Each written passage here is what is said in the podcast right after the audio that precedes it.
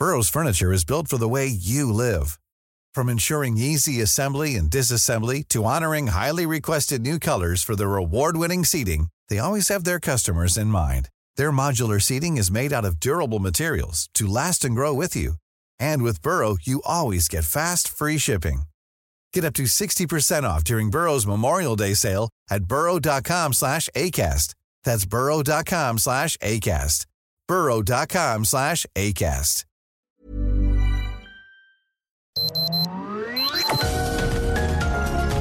Heraldo Media Group presenta Sergio Sarmiento y Lupita Juárez. Información veraz y oportuna con un toque personal y humano. Por El Heraldo Radio, donde la H suena y ahora también se escucha.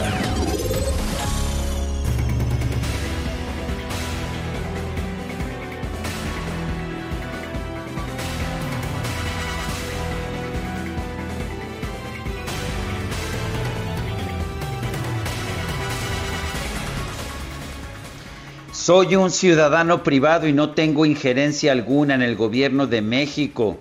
Mis ingresos provienen al 100% de mi trabajo en Houston. No hubo ni habrá conflicto de interés. Les pido respeten mi vida privada y la de mi familia. Esto lo dijo ayer José Ramón López Beltrán, hijo mayor del presidente Andrés Manuel López Obrador, en redes sociales después de haber mantenido el silencio durante varios días desde que se dio a conocer que una lujosa casa que alquilaba en Houston era propiedad de un ejecutivo, de un contratista de Pemex. En el año 2018, dijo el hijo del presidente, tomé la decisión de seguir ejerciendo mi profesión de abogado hasta que decidimos en familia mudarnos a los Estados Unidos. En la actualidad, desde, el año 2020, trabajo como asesor legal de desarrollo y construcción para K Partners, una empresa privada en Houston a través de la cual recibí mi visa de trabajo. Es lo que señala el hijo del, del presidente de la República. En un segundo mensaje, López Beltrán compartió las aclaraciones de su esposa Caroline Adams eh, en este, la ciudadana estadounidense de origen brasileño dice que ha trabajado en el sector energético desde que fue practicante en los Emiratos Árabes Unidos, pero que no tiene relación con Baker Hughes. Estudié en San Diego, donde obtuve la beca Bill Clinton, la cual me proyectó para estudiar y hacer mis prácticas en los Emiratos Árabes Unidos, lugar donde, donde empecé a trabajar en el sector energético y unos años después con la familia real de Emiratos. También trabajé en la Organización de las Naciones Unidas en la ciudad de Nueva York. Seguí ejerciendo mi profesión en el mismo sector y esto me llevó a trabajar unos más años más tarde en México, aunque en México trabajé en el sector energético Jamás tuve relación alguna con Baker Hughes ni ninguno de sus ejecutivos. Es lo que dice José Ramón López Beltrán y lo que dice también su esposa Carolyn Adams. Vale la pena señalar que a pesar de que José Ramón López Beltrán dice que está trabajando como abogado allá en Houston, eh, las búsquedas que se han hecho de su título señalan que no tiene no tiene derecho a trabajar como abogado allá en Texas, no está registrado como abogado. La empresa K Partners en la cual está trabajando es una pequeña empresa, es una pequeña empresa creada poco antes del inicio del actual sexenio propiedad del hijo de Daniel Chávez, quien es el dueño de Grupo Vidanta, un grupo de turismo muy importante de nuestro país. Son las 7 de la mañana con 3 minutos, 7 con 3. Hoy es, hoy es lunes 14 de febrero de 2022 y el Día del Amor.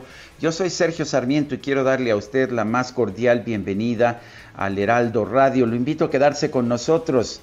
¿Por qué? Porque en primer lugar aquí va a estar muy bien informado. En segundo, pues usted podrá pasar un rato agradable ya que siempre hacemos el mayor esfuerzo por darle a usted el lado amable de la noticia. Guadalupe Juárez, ¿cómo estás? Muy buenos días. Hola, ¿qué tal? Qué gusto saludarte, Sergio Sarmiento. Buenos días para ti, buenos días, Guadalupe amigos. Juárez. Hola, ¿qué tal? ¿Me escuchas, Sergio?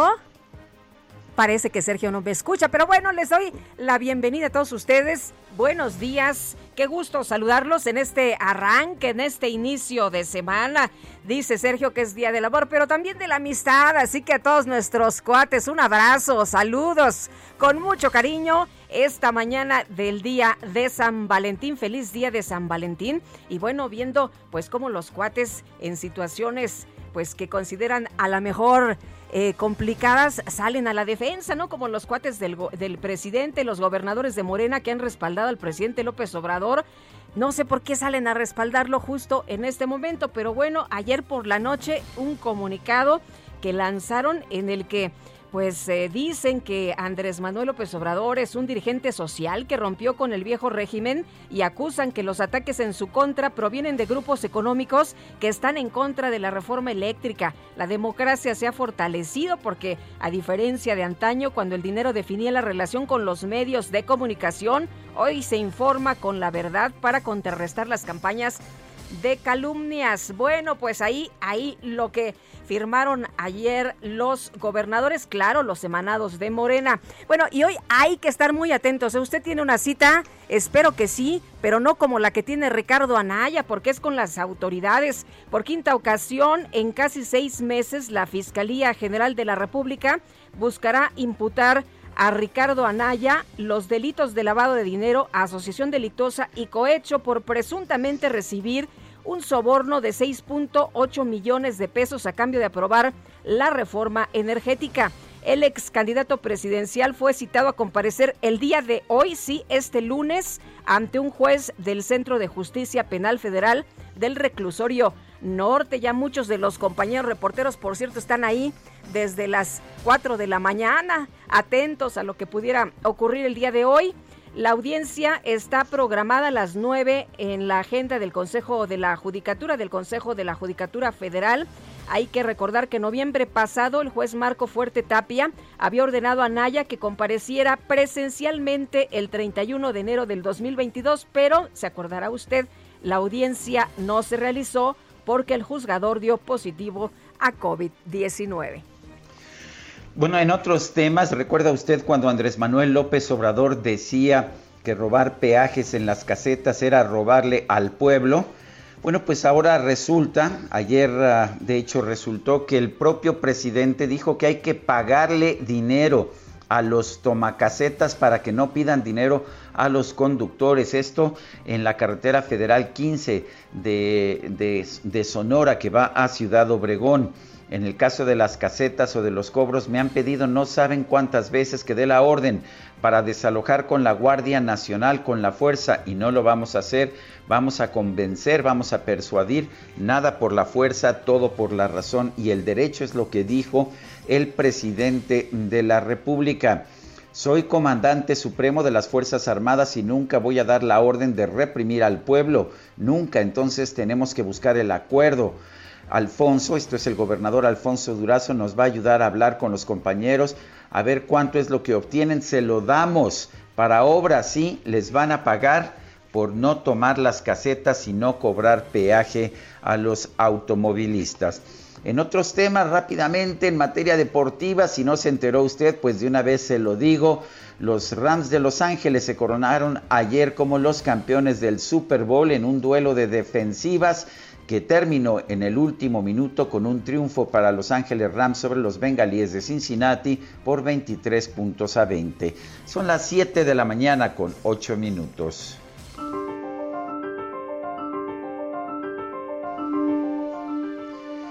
Bueno, y vamos a la frase del día. Es de Armando Manzanero. Entre tú y yo no hay nada personal. Sí, Armando Manzanero.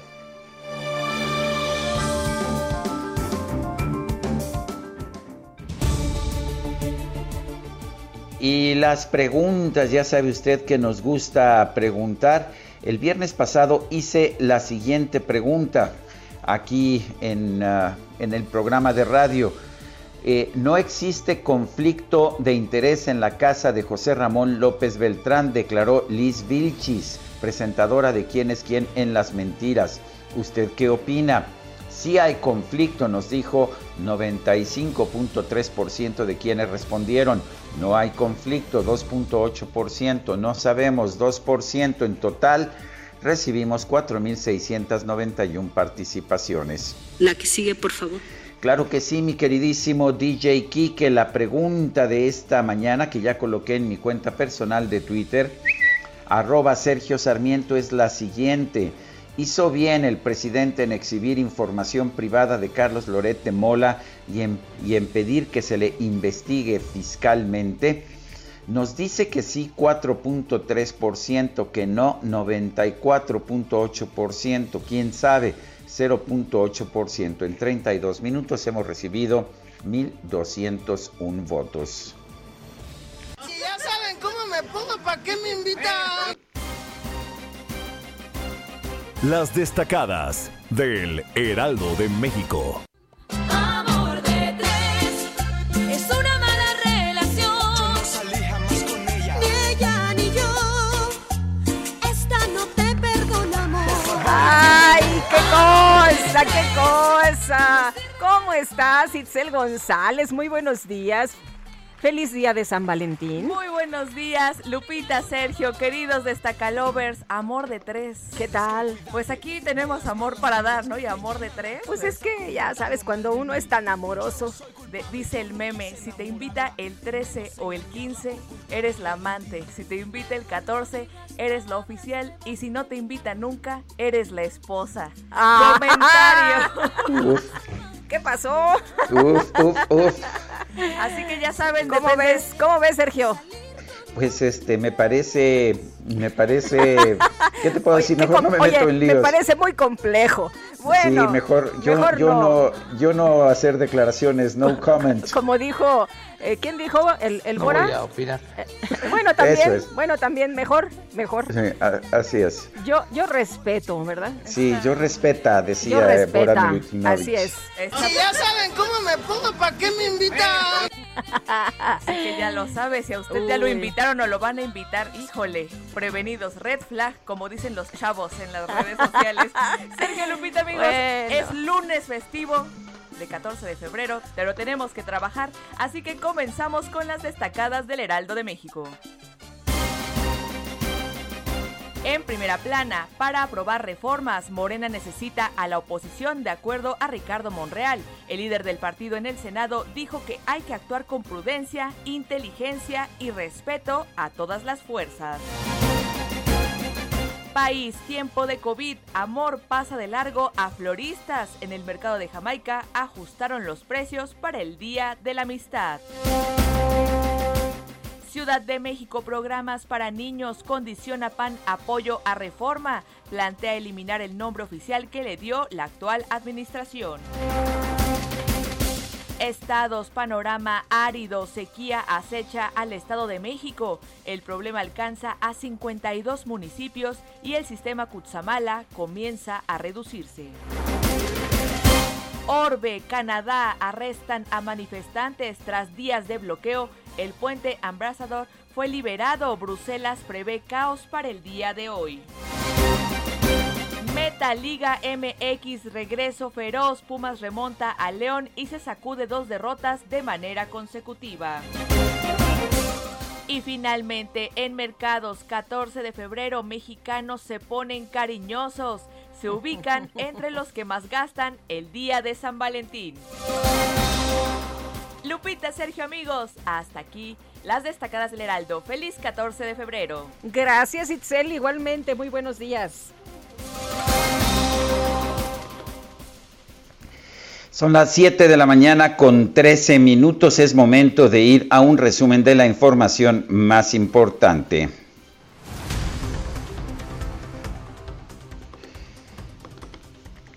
Adelante, Lupita. Bueno, pues empezamos con esto que se difundió ayer, a pesar de ser domingo, que todo el mundo pensaba, estábamos distraídos en el tema del Super Bowl y algunas otras cosas.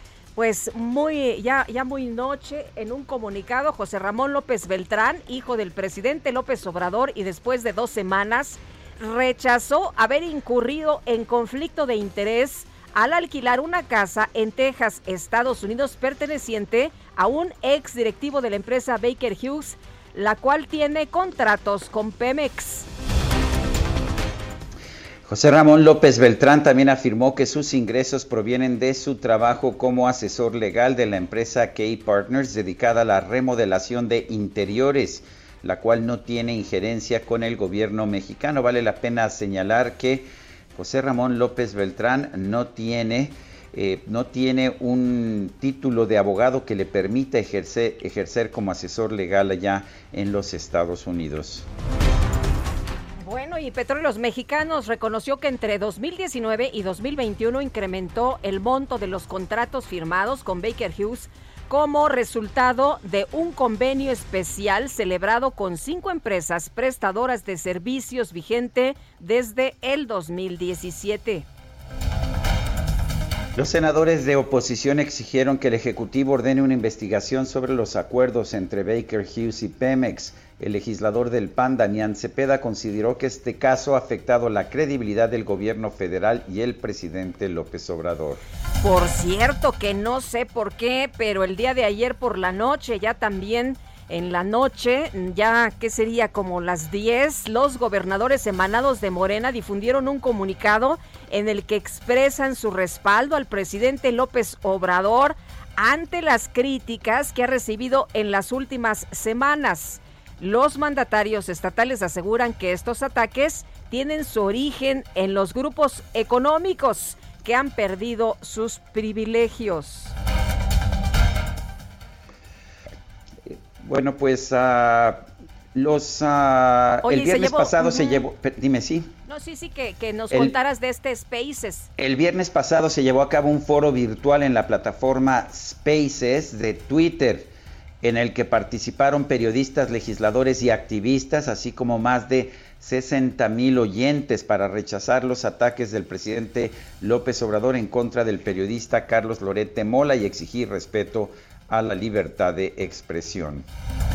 Y durante el encuentro, el político morenista Antonio Atolini pidió evaluar si es de interés público que el presidente dé a conocer información de personas con notoriedad pública.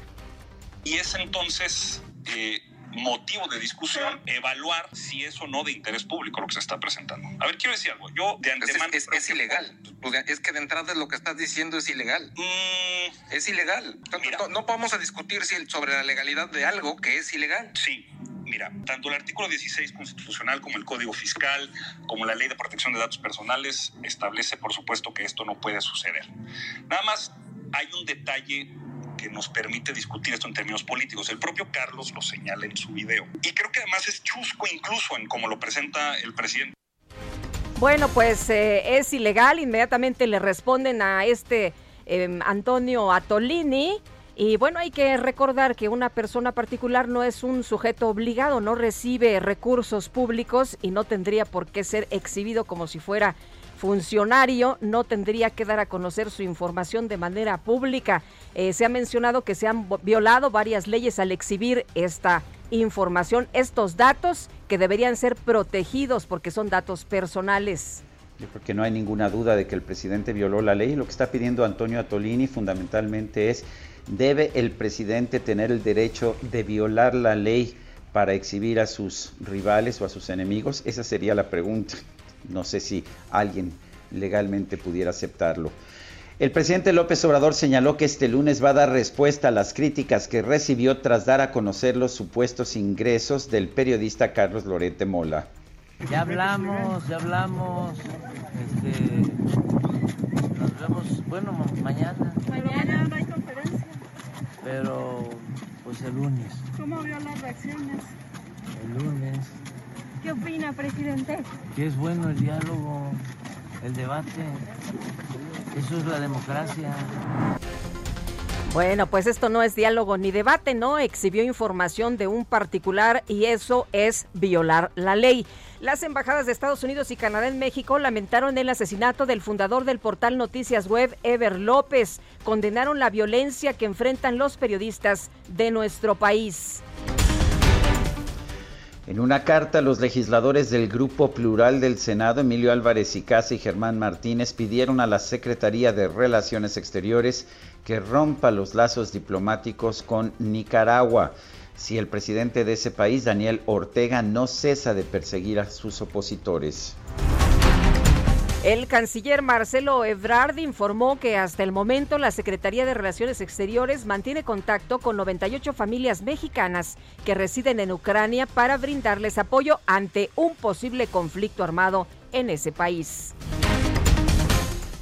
La Secretaría de la Defensa Nacional declaró desierta una licitación lanzada en diciembre del 2021 para dar mantenimiento a los motores del avión presidencial José María Morelos y Pavón. No hay pues en este momento quien le dé mantenimiento al avión presidencial, el avión que pues que ya se rifó y ya se vendió, ¿no? Sí, ese que ya no existe, pero que sí existe y hay que darle mantenimiento que nadie quiere. Bueno, el consejo, el consejero presidente del Instituto Nacional Electoral, Lorenzo Córdoba, llamó a los ciudadanos a no dejarse confundir por las noticias falsas sobre la revocación de mandato. Aclaró que los legisladores fueron quienes establecieron un periodo de prohibición de la propaganda gubernamental, no el INE. Y hace unos días Ciro Murayama decía, a ver, que no se digan a sorprendidos, ellos lo aprobaron. Esto ya estaba pues de su conocimiento, ya era de su conocimiento y no es el INE, es la Constitución. Pero vamos a escuchar a Lorenzo Córdoba. Muy importante aclarar que la prohibición de difundir información sobre obras de gobierno no la decidió el INE, como algunas personas malintencionadas están diciendo, sino fueron las y los legisladores que aprobaron la reforma constitucional en 2019 y hace apenas unos meses la ley correspondiente. Cabe recordar que estas restricciones a la difusión de propaganda no impiden el libre ejercicio del periodismo ni mucho menos limitan la libertad de expresión. Insisto, el INE no decidió las reglas vigentes, pero sí las hará eh, valer estrictamente como lo señala el modelo de comunicación política que nos rige desde 2008. Durante su gira de trabajo por el estado de Sonora, el presidente López Obrador supervisó las obras de la Academia Proveis en el estadio de béisbol Héctor Espino en el municipio de Hermosillo. Estoy muy contento por eso, porque ya están iniciando las escuelas. Tenía yo preocupación porque se nos está metiendo el tiempo y quiero que la primera generación concluya con el gobierno que representa para que ya luego se le dé continuidad al proyecto. Pero que empecemos ahora y que la primera generación termine en el 24. Ese es el eh, propósito. Bueno, y por otro lado, el presidente planteó realizar un proyecto turístico en la región del pueblo Seri, en las islas Tiburón y San Esteban, el cual implicaría la construcción de cabañas, un safari fotográfico y poner fin a la caza de venados y borregos y marrones. Piénsenlo. Porque nosotros podríamos firmar un acuerdo y lo que recibe de beneficio la comunidad por permitir la caza, nosotros se los haríamos para que no se casara. Porque la verdad, aparte de que los animales merecen buen trato, es un atraso, es un atraso lo que hacen en algunos países, para no hablar de aquí tan cerca y no ofender a nadie, de los vecinos.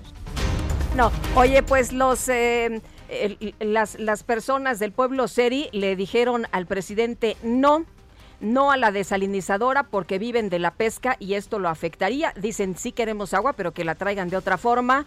No a la carretera, que es otra propuesta del presidente, porque afectaría al medio ambiente y esto significaría la tala de miles de árboles o afectar la fauna de la, la flora de la zona y evitar la caza de cimarrones tampoco, porque es un ritual y esto es un tema ancestral. Así que, pues ahí está, piénsenlo, les dice el presidente. Durante su visita al pueblo yaqui de Sonora, el presidente López Obrador planteó otorgar apoyos económicos a los manifestantes que toman las casetas de peaje en la entidad. Vamos a escuchar al presidente. Entonces tenemos que buscar el acuerdo y Alfonso nos va a ayudar a hablar con los compañeros. A ver, ¿cuánto es lo que obtienen? Se los damos para obras. Es como lo de ayer con los hermanos Celis, que obtienen recursos porque permiten la cacería. Bueno, y Óscar Castruita, secretario general de la sección 58 del Sindicato Nacional de Trabajadores de la Educación, advirtió que van a seguir realizando plantones y bloqueos en oficinas gubernamentales en Zacatecas hasta que se cubran los pagos atrasados a sus agremiados. No les han pagado a los maestros. Integrantes de la sección 22 de la Coordinadora Nacional de Trabajadores de la Educación irrumpieron en el Centro Cultural de Santo Domingo, en la ciudad de Oaxaca, donde se preparaba la boda de la ex líder magisterial Elba Ester Gordillo con el abogado Luis Antonio Lagunas. Hicieron destrozos. Bueno, pero esto no impidió que el amor se consumara y se casó finalmente Elba Ester Gordillo con Antonio Lagunas. Eh, Ricardo Anaya designó un nuevo abogado para presentarlo en su audiencia de imputación este lunes, así que vamos a estar muy pendientes. Son las 7 de la mañana con 24 minutos. Guadalupe Juárez y Sergio Sarmiento estamos en el Heraldo Radio. Regresamos en un momento más. Mándame un WhatsApp, mándame un WhatsApp. Me siento desesperado, mándame un WhatsApp.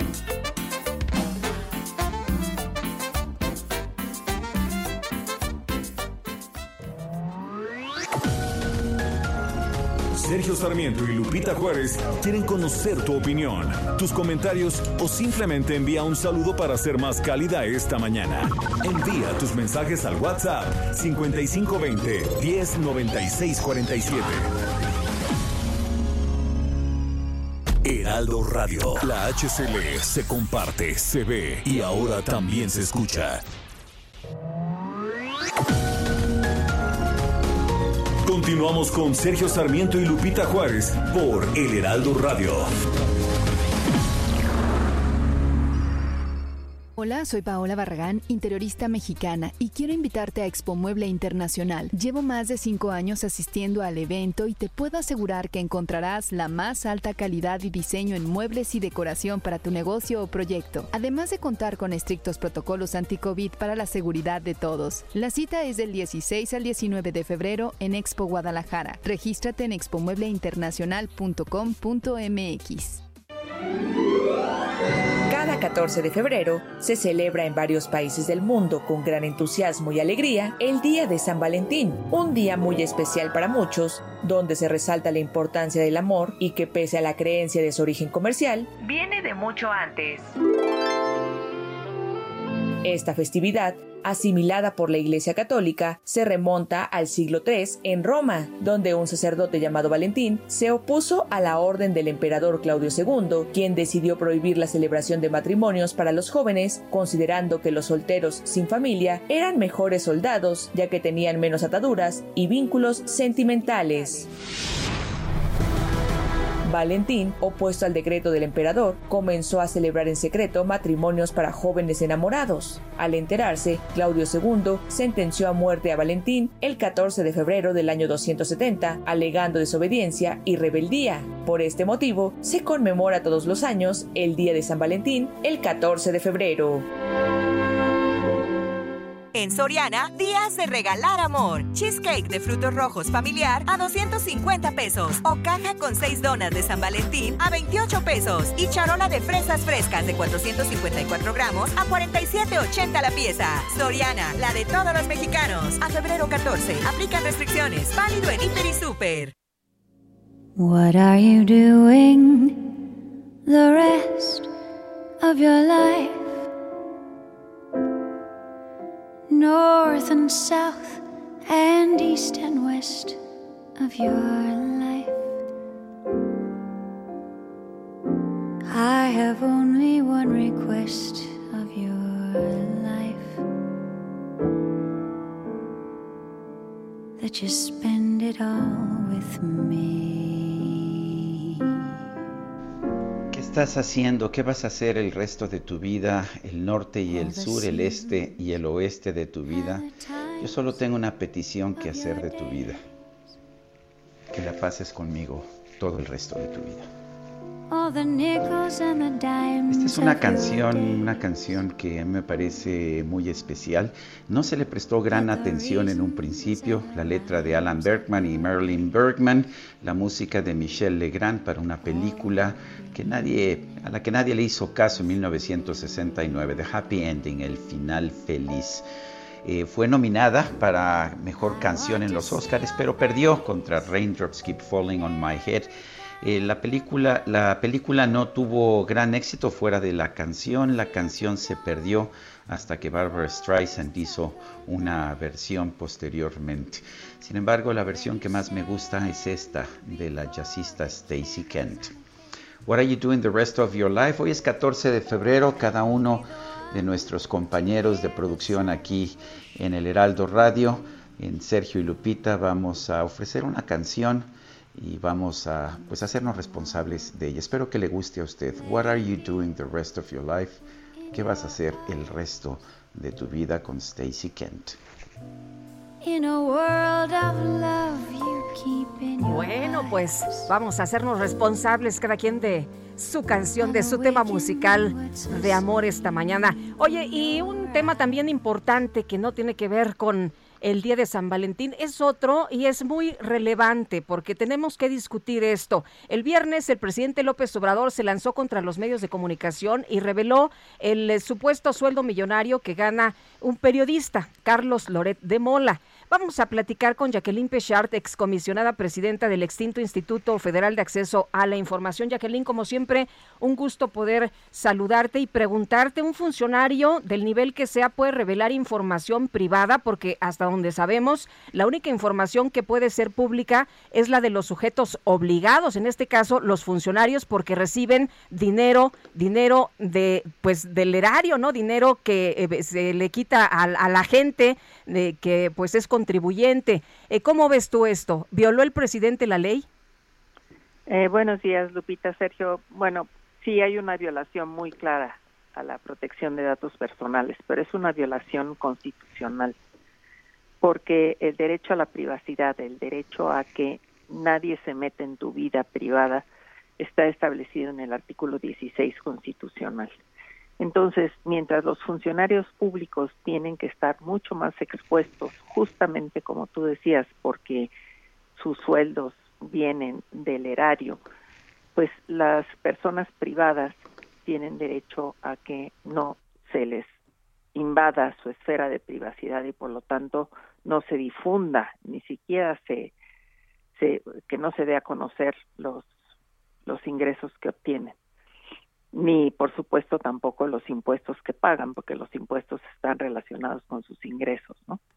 Entonces hay varias violaciones a distintas leyes, pero yo diría que la fundamental es una violación constitucional al derecho a la privacidad. El, ¿Puede haber alguna sanción en contra del presidente por esta violación a, pues a un artículo de la Constitución o se va a quedar todo ahí? Bueno, desde luego que aquí tendría que intervenir primero el INAI para ver si hay algún tipo de, pues esto de violación, de transgresión de la ley, y ahí podría haber alguna sanción, pero eh, también puede ser un delito. Es decir, esa invasión a la privacidad puede convertirse en un delito dependiendo de cómo se ejerce, qué tan grave es la, la invasión hay que recordar que eh, los ingresos es el patrimonio y el patrimonio de una persona es una información sensible, es una información particularmente protegida. Hay países en, la que, en los que, países como los países nórdicos, los países de Escandinavia, en donde se da a conocer los ingresos de los medios de comunicación porque ocupan pues la esfera la esfera pública, ¿no? Es decir, transmiten a través de, las redes públicas. Pero en México esto está totalmente protegido por la Constitución. Eh, Jacqueline, eh, hubo un debate sobre si el presidente no sabe cómo funciona el INAI, a quien también ha atacado, por cierto, porque decía que iba a pedir la intervención del INAI en este tema. ¿Tú cómo ves? Bueno, ciertamente hay un desconocimiento aseguran, pero el desconocimiento no te exime de cumplir con la ley. Es decir, tú no puedes argumentar que yo no sabía que esa era una violación al derecho a la vida privada, a la intimidad, y sino que el, el presidente estaba obligado a conocer, ¿no? Entonces, sí, sí puede haber, depende si, si Loret se ampara, hay que, hay que ver qué qué sucede, pero el INAI tiene que intervenir para ver si hay una transgresión a los a la invasión a su, a su privacidad. Pero de hecho lo que dice el presidente, si no mal recuerdo, no tengo aquí exactamente lo que dijo, pero si no mal recuerdo lo que dijo es que, bueno, el INAI no hace nada, pero de todas formas le vamos a pedir que aclare la situación de los ingresos de Carlos Lorete Mola. ¿Puede el INAI eh, dar a conocer la información de los ingresos de un periodista?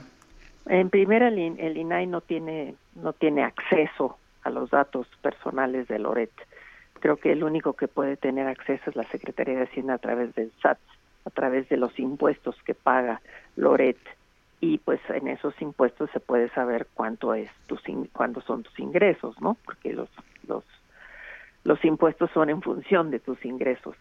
Entonces, esta es, es información que tienen las autoridades públicas, que tienen la autoridad gubernamental, no el INAI. El INAI no guarda datos personales. El INAI lo único que hace es asegurar que se protege la privacidad, que se protege esa esfera en donde no debe de intervenir no solamente el Estado, sino ninguna otra persona o corporación. Entonces, pues de nueva cuenta ahí hay una ignorancia de parte del presidente. El INAI no es el que tiene que, que resolver, ni el que tiene acceso a los ingresos de, de Loret, Eh, solo la Secretaría de Hacienda. Jacqueline, ¿qué piensas de que el presidente haya hecho pública esta información porque no pues está de acuerdo con estos señalamientos y ha mencionado que pues eh, hay periodistas que en realidad se dedican solamente a- al golpeteo? Pues yo creo que es una situación muy grave porque no es solamente la violación a la privacidad de Loret, sino que es un mensaje muy claro de agresión a la libertad de expresión.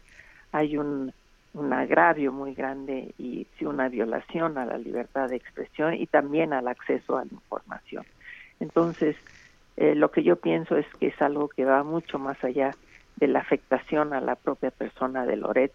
Es, es un claro pues agresión a la libertad de expresión y eso es me- lo que me parece muy grave también. Y sobre todo en un momento, como todos sabemos, como el actual, en donde pues hay tal cantidad de amenazas hacia los periodistas, ¿no? Como lo que hemos visto en los cinco asesinatos que ha habido en menos de mes y medio, ¿no? Así es, en lo que va de este año. Jacqueline Pechard, muchas gracias, como siempre, por platicar con nosotros. Buenos días. Al contrario, Lupita, Sergio, un abrazo, hasta luego. Hasta luego. Jacqueline Pechard es excomisionada, presidenta del eh, pues, eh, Instituto Federal de Acceso a la Información. Son las 7 de la mañana con 41 minutos. En Soriana vive tu pasión con todo. En salchichas para asar Giro Chimex y en alitas, bonelets y nuggets congelados Bachoco, lleva el segundo al 70% de descuento. O bimbollos y medias noches bimbo al 3x2. Soriana, la de todos los mexicanos. A febrero 14, aplican restricciones. Válido en Hiper y Super.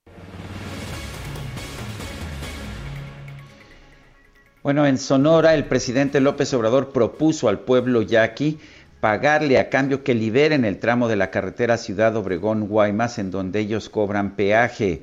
París Alejandro Salazar nos tiene el reporte. Adelante. Buenos días, Sergio Lupita. El presidente Andrés Manuel López Obrador propuso al pueblo yaqui pagarles a cambio de la liberación de un tramo de la carretera Ciudad Obregón-Guaymas en el que bloquean y piden una cuota a los automovilistas y transportistas para poder continuar la circulación en la vialidad. Durante la reunión con autoridades del pueblo yaqui, López Obrador reiteró que no usará la fuerza para liberar el tramo ni para reprimir a la comunidad con la Guardia Nacional. Yo, además de presidente, por voluntad del pueblo de México, soy comandante supremo de las Fuerzas Armadas y nunca voy a dar la orden de reprimir al pueblo de México. Nunca. Entonces tenemos que buscar el acuerdo y Alfonso nos va a ayudar a hablar con los compañeros. A ver, ¿cuánto es lo que obtienen? Se los damos para obras. López Obrador anunció que pedirá al ministro presidente de la Suprema Corte de Justicia de la Nación, Artur Saldívar, que el tema del agua para los pueblos yaquis de Sonora sea tratado como un asunto de Estado. Dijo que va a solicitar que sean desechados los amparos, y es que pobladores yaquis y agricultores han interpuesto 12 recursos de amparo en contra del distrito de riego 018, el cual fue transferido al pueblo indígena como parte del plan de justicia yaqui. con el propósito de que estos amparos sean desechados, para decirlo con claridad, porque sería una injusticia más el que se le diera trámite. Puede salir un leguleyo a decir se tiene que respetar el Estado de Derecho, pero siendo un asunto de Estado y de justicia, el Estado de Derecho que ellos esgrimen es siempre Estado de chueco. El presidente López Obrador anunció que por los altos índices delictivos y de inseguridad en el municipio de Cajeme, el gobierno de México va a desplegar un plan de seguridad especial en este municipio sonorense. Sergio, Lupita, esta es la información. Paris Salazar, gracias. Oye, pues yo no sé si nuestros amigos del auditorio estén de acuerdo en que el dinero que se puede usar para, no sé, para la salud o para la seguridad, pues se vaya para que los manifestantes no tomen las casetas. Bueno. Pues sí. Ahora hay que pues pagar la extorsión, ¿no? Eso es lo que está diciendo el presidente. Pues es un incentivo, ¿no? Entonces tú y yo nos ponemos en alguna caseta que nos den nuestra lana y pues ya, bien a gustos, eh, bien a gusto, muy felices y contentos, ¿no? Recibimos un dinerito. Oye, los eh, gobernadores de Morena respaldaron al presidente Andrés Manuel López Obrador por ser un dirigente social que rompió con el viejo régimen y acusaron que los ataques en su contra provienen de grupos económicos que están en contra de la reforma eléctrica. Eh, en un comunicado que se difundió, por cierto, ya ayer por la noche, no sé eh, por qué los gobernadores y las gobernadoras ratifican el respaldo al presidente Andrés Manuel López Obrador en estos momentos. Pero bueno, me imagino, a través de un comunicado, los 17 gobernadores y la jefa de gobierno aseguraron que desde el primero de diciembre del 2018 el titular del Ejecutivo ha hecho realidad los compromisos que hizo a los ciudadanos durante su campaña presidencial. Bueno, ya están cumplidos todos los compromisos, los ha hecho realidad. No sé qué piense usted, pero bueno, la democracia se ha fortalecido porque a diferencia de antaño, cuando el dinero definía la relación con los medios de comunicación, hoy se informa con la verdad para contrarrestar las campañas de calumnias. Los gobernadores y gobernadoras y la jefa de gobierno, que provenimos del movimiento de transformación, manifestamos nuestro respaldo al presidente Andrés Manuel López Obrador, es lo que suscriben en este comunicado. Son las 7 de la mañana con 45 minutos. En Soriana vive tu pasión con todo. Pantalla Samsung de 70 pulgadas 4K a 16,990 pesos. Y todos los refrigeradores al 20% de descuento. Sí, 20% de descuento. Soriana, la de todos los mexicanos. A febrero 14, aplica restricciones. Consulta modelo participante. Válido en Inter y Super.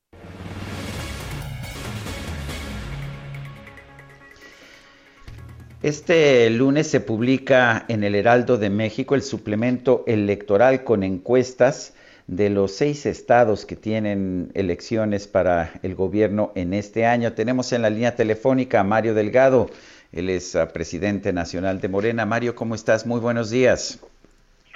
Hola Sergio, ¿cómo estás? Buen día.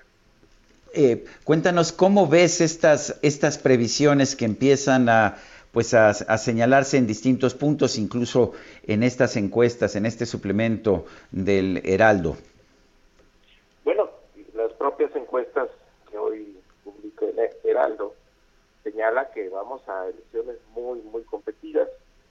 El Heraldo menciona que vamos en cinco, llevamos la delantera, pero nosotros estamos haciendo el trabajo, Todavía no arrancan las campañas, sabemos que las campañas cambian eh, los números y vamos a, fortalecer lo que es nuestro eh, estrategia en los últimos años, esto de caminar casa por casa y de organizar a la gente.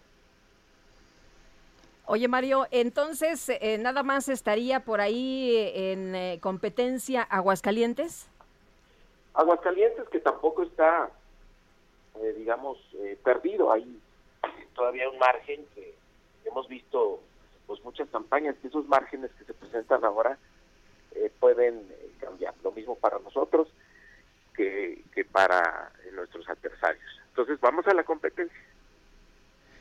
hay, hay, lugares en que está cerrado, Durango, por ejemplo, 38 a 41, van ustedes adelante, pero pues no está, no está ganada. Entonces, ¿tú ves algunas, algunas otras entidades en que Morena pueda tener una competencia dura? Va a ser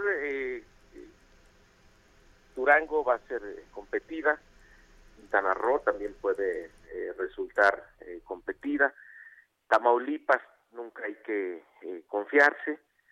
Eh, Oaxaca sí parece que tenemos una ventaja cómoda, sin embargo hay que hacer el trabajo. No, no nos confiamos, Sergio. Yo creo que un error sería pensar que están ganadas estas cinco gubernaturas. Vamos a trabajar como si fuéramos abajo para asegurar esos triunfos. Estamos ahora en el periodo de intercampaña, nuestros candidatos no pueden salir, no pueden hacer ningún tipo de eventos hasta el arranque que ocurrirá a principios de, de abril.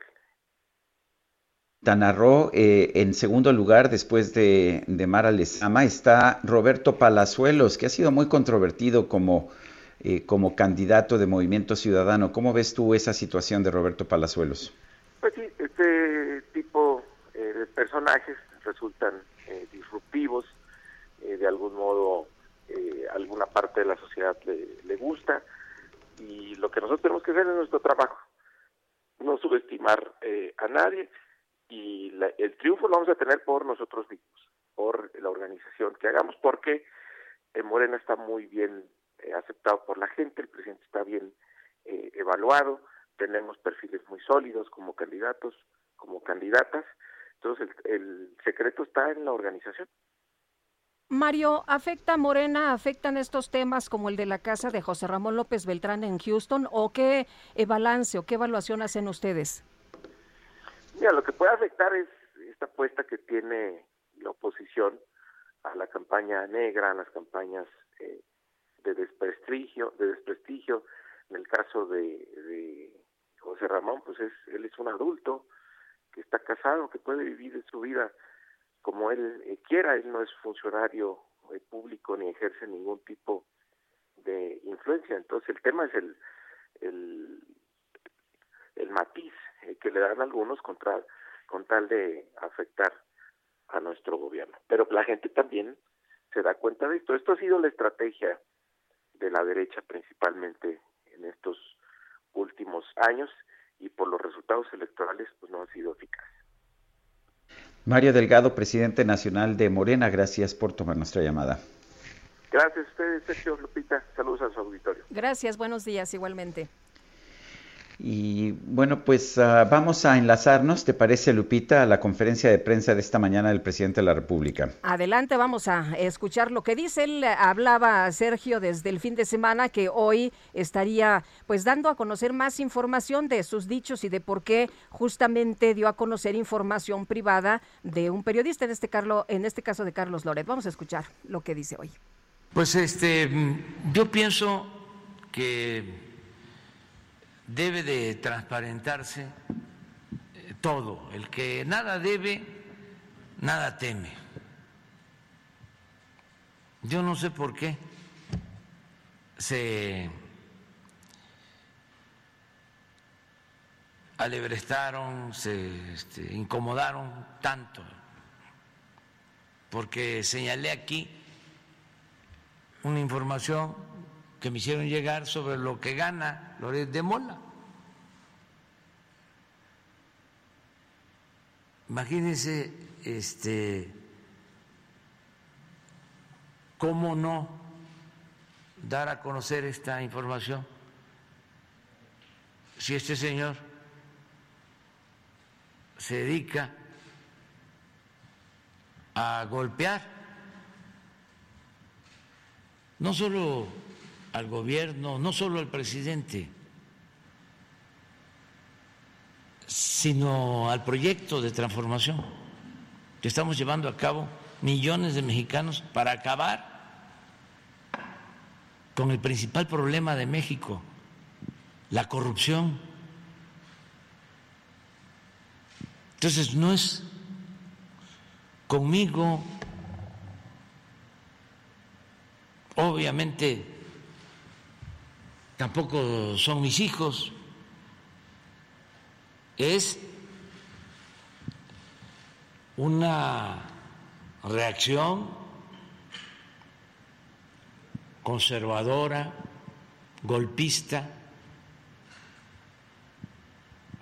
en contra de que se lleve a cabo un verdadero cambio en el país.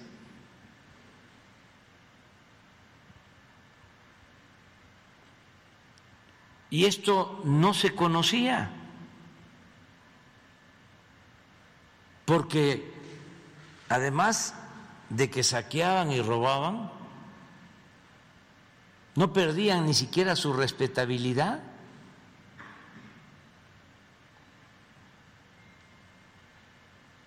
Se este, hacían pasar como gente decente, gente de bien, incluso con ínfulas de superioridad. Por eso sus actitudes clasistas, racistas, discriminatorias. Decía yo a veces en campaña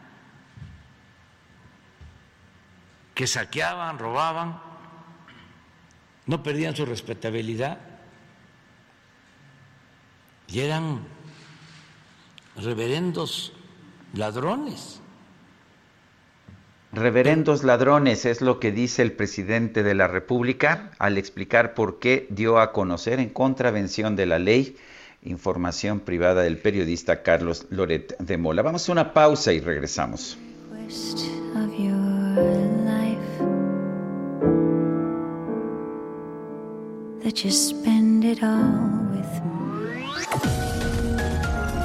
Sergio Sarmiento y Lupita Juárez quieren conocer tu opinión, tus comentarios o simplemente envía un saludo para ser más cálida esta mañana.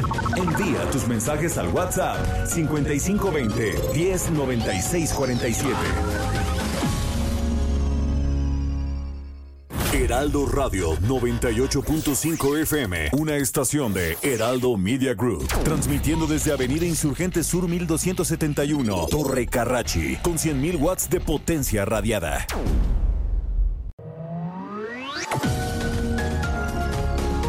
Continuamos con Sergio Sarmiento y Lupita Juárez por El Heraldo Radio. Ya lo ves que no hay dos sin tres, que la vida va y viene y que no se detiene, qué sé yo. Pero miénteme aunque sea, dime que algo queda entre nosotros dos, que en tu habitación nunca sale el sol, ni existe el tiempo ni el dolor. Llévame si quieres a perder a ningún destino sin ningún porqué. Sé, mi corazón que no ve, es corazón que no siente, corazón que te miente, amor. Pero sabes que en lo más profundo de mi alma sigue aquel dolor por creer en ti, que fue de la ilusión y de lo bello que es vivir. ¿Para qué me curaste cuando estaba herido si hoy me dejas de nuevo el corazón partido? ¿Y quién me va a entregar sus emociones? ¿Quién me va a pedir que nunca la abandone? ¿Quién me tapará esta noche si hace frío? ¿Quién me va a curar el corazón partido? ¿Quién llenará de Le va a curar el corazón partido a Itzel González, mi querida Guadalupe. ¿Cómo la ves? Pues no lo sé, pero está cantando con un sentimiento que no vieras. No, hombre. Bueno, ya- a todo pulmón. Ya sabes, Lupita, que todos nos comprometimos a sugerir una canción y asumir responsabilidad. Itzel González, yo no sé por qué escogió Corazón Partido Yo tampoco, con Alejandro pero Sanz. acabo de escuchar fuertes declaraciones que no puedo compartir al aire. Ah, no, ah, bueno, este, ¿te refieres a la mañanera del presidente? No, esa sí sí la es- puedo compartir. esa sí es pública. Bueno, hoy es 14 de febrero, estamos festejando el amor, por supuesto, lo estamos haciendo pues porque nos gusta y porque somos enamoradizos, ¿qué le vamos a hacer? Cada uno de los integrantes de nuestro equipo está escogiendo una canción. Itzel González ha escogido Corazón Partido de Alejandro Sanz. Después de ti no hay nada. Tenemos mensajes de nuestro público. Uy, después de ti no hay nada, dice Itzel. Qué bárbara, qué bárbara. Oye, dice Roberto Conde Butrón, ahora resulta que el Junior millonario es la víctima. antes de que su padre fuera presidente de la República, los hijos de AMLO solo tenían un departamento en Copilco. En este sexenio apareció una finca, una fábrica de chocolates, una de cerveza y una casita en Houston. Pero ya no hay corrupción, hay bienestar. Saludos. Dice Tomás Chagoya, excelente día para los abrazos y besos a distancia. Si hay cariño verdadero, respetar las normas para evitar contagios. Eh, vale la pena señalar que el presidente de la República acaba de colocar nuevamente la lámina con los ingresos de él, sus ingresos como presidente y los ingresos de Carlos Loret de Mola, o los supuestos ingresos, ya que no ha podido eh, decir de dónde viene esta lámina, que incluye incluye ingresos de Televisa a pesar de que dice que se la regaló el pueblo, que se la llevaron, pero a ver, le corrigieron ya los errores de ortografía, el viernes pasado la presentaron con errores de ortografía, en vez de presidente decía residente, eh, Washington le faltaba una G, en fin, había errores de ortografía, ya los corrigieron, pero están volviendo a colocar, en este momento está sobre la pantalla a nivel nacional esta lámina, eh, pues que nos, nos han dicho los abogados, nos ha dicho la propia eh, exconsejera presidenta del IFAI, que es una violación al artículo 16 de la Constitución. El presidente está dando a conocer lo que él dice son los ingresos de una persona privada y eso es una violación a la legislación, a la Constitución y a la ley de protección de datos personales. Pues, lo está haciendo a propósito. Eh, me imagino que pues para decir, no, a mí no me hacen, pueden hacer nada porque pues la ley no se le aplica al presidente, ¿verdad? Pues está violando no nada más una, sino varias, ya mencionaste, eh, reglas, leyes, de la Constitución, el 69 también, en fin. El 69, en caso de que la información proceda de, del SAT, él dice que proviene del pueblo, no sabemos si es si es correcta o no es correcta la información. Sí, no sabemos, pero, pero, de no que le se importa violar la ley, ¿no? De que se viola la ley de datos personales, eso sin duda se está violando. Ya se lo dijeron muchas veces, pero parece que a él no le importa y lo Qué bueno que el presidente no se preocupa de si viola o no viola la ley. Lleva un buen rato, de hecho, con esta lámina, eh, precisamente exhibiéndola. Adelante, Guadalupe. Vámonos al clima. El pronóstico del tiempo. Sergio Sarmiento y Lupita Juárez. Mónica Jiménez, meteoróloga del Servicio Meteorológico Nacional de la Conagua. ¿Qué nos espera en materia de clima para las próximas horas? Cuéntanos, buenos días. Sergio Lupita Auditorio, gusto en saludarlos. El frente número 29 ha dejado de afectar al país. La masa de aire polar que lo impulsó comenzará a cambiar sus características térmicas. Sin embargo, aún continuará el ambiente frío, a muy frío durante la mañana y noche sobre la mayor parte de la República Mexicana. Sergio Lupita Auditorio, se esperan temperaturas mínimas de 5 grados bajo cero a 10 grados bajo cero en zonas montañosas de Chihuahua y Durango, temperaturas de 0 a 5 grados bajo cero en zonas montañosas de Sonora, Coahuila, Nuevo León, Tamaulipas, San Luis Potosí, Zacatecas, Jalisco, Guanajuato, Querétaro, Hidalgo, Veracruz, Puebla, Tlaxcala, Estado de México, Ciudad de México y Oaxaca, y temperaturas de 0 a 5 grados en zonas montañosas de Baja California, Sinaloa, Nayarit, Aguascalientes, Michoacán, Morelos y Chiapas. Les comento también que este aire frío mantendrá el evento del norte de 80 a 100 kilómetros por hora en el istmo y golfo de Tehuantepec, con oleaje de 3 a 5 metros de altura, además de viento de componente norte de 50 a 60 kilómetros en las costas del sur de Veracruz, en Tabasco, Campeche, Yucatán y en Quintana Roo, con olas de 1 a 3 metros de altura. Todas las embarcaciones marítimas de ambos golfos, así como el transporte terrestre de la ventosa Oaxaca deben tomar precauciones. Ya por la tarde, la entrada de humedad de ambos litorales generará lluvias con chubascos acompañados de descargas eléctricas en zonas de Nayarit, Jalisco, Durango, Zacatecas, San Luis Potosí, Guanajuato, Hidalgo, la Ciudad de México, el Estado de México, también en Puebla, Colima, Michoacán, Guerrero, Aguascalientes, Querétaro, Tlaxcala, Campeche y Yucatán. Abríguense también bien aquí en el Valle de México, puesto que el resto de la mañana continuará el ambiente frío.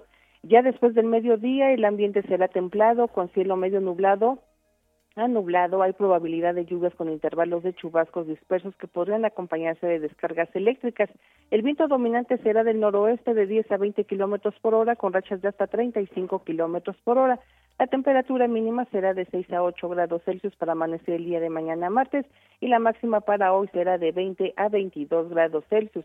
Sergio Lupito Vitorio, esta es la previsión del tiempo del Servicio Meteorológico Nacional de la Comisión Nacional del Agua. Que tengan todos buen día. Igualmente, Mónica, gracias. Con mucho gusto, hasta luego.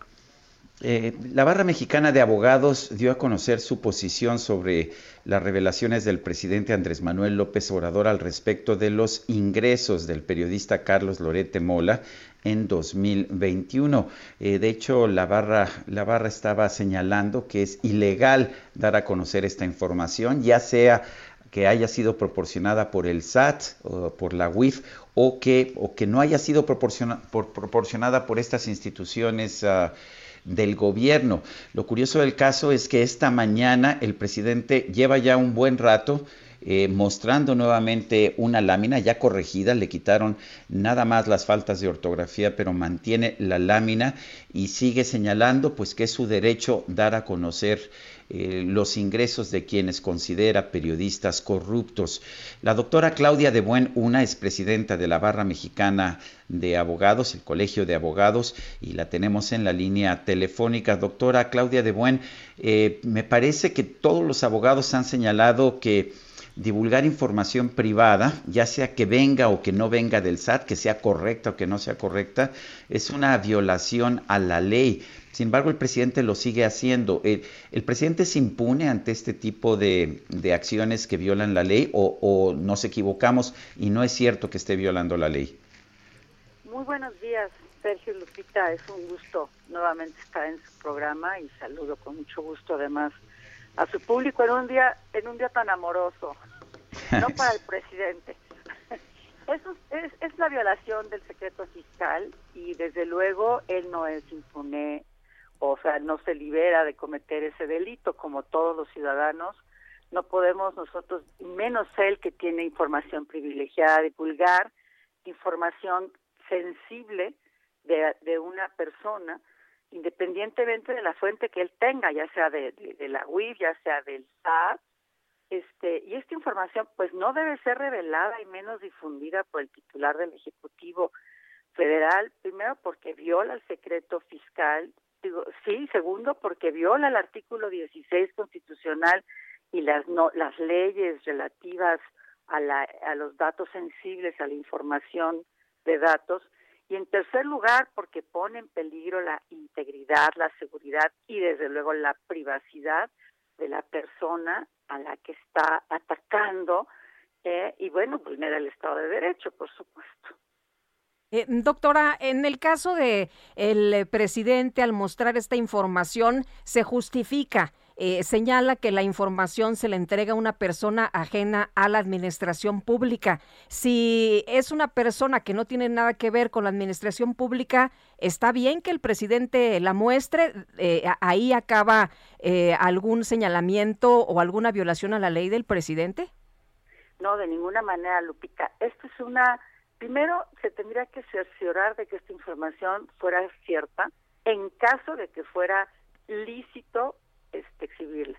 En segundo lugar, evidentemente esta información de no venir de la UIF o del SAT es una información que viene de una fuente, este, digamos, ilícita, porque nadie más tiene por qué tener información sobre los ingresos de las personas físicas y morales de este país, sino estas dos, eh, una por naturaleza fiscal y la otra por investigación que estuviera haciendo. Pero además de esto, lo que no es permisible es la, intimidación que hace el Ejecutivo Federal a la persona, a un periodista, por investigar a su familia. Eso es lo que es sale de cualquier este, lógica de un Estado democrático, ¿no? Entonces, este primero, no, no es lícito porque quiere decir que la persona que la, se la dio aceptando sin conceder que no fueran el SAT y la UIF, lo cual yo dudo, este quiere decir que esta persona la obtuvo de manera ilícita y el presidente no puede aplaudir, no puede utilizar una información que fue entregada de manera eh, investigada de manera ilícita.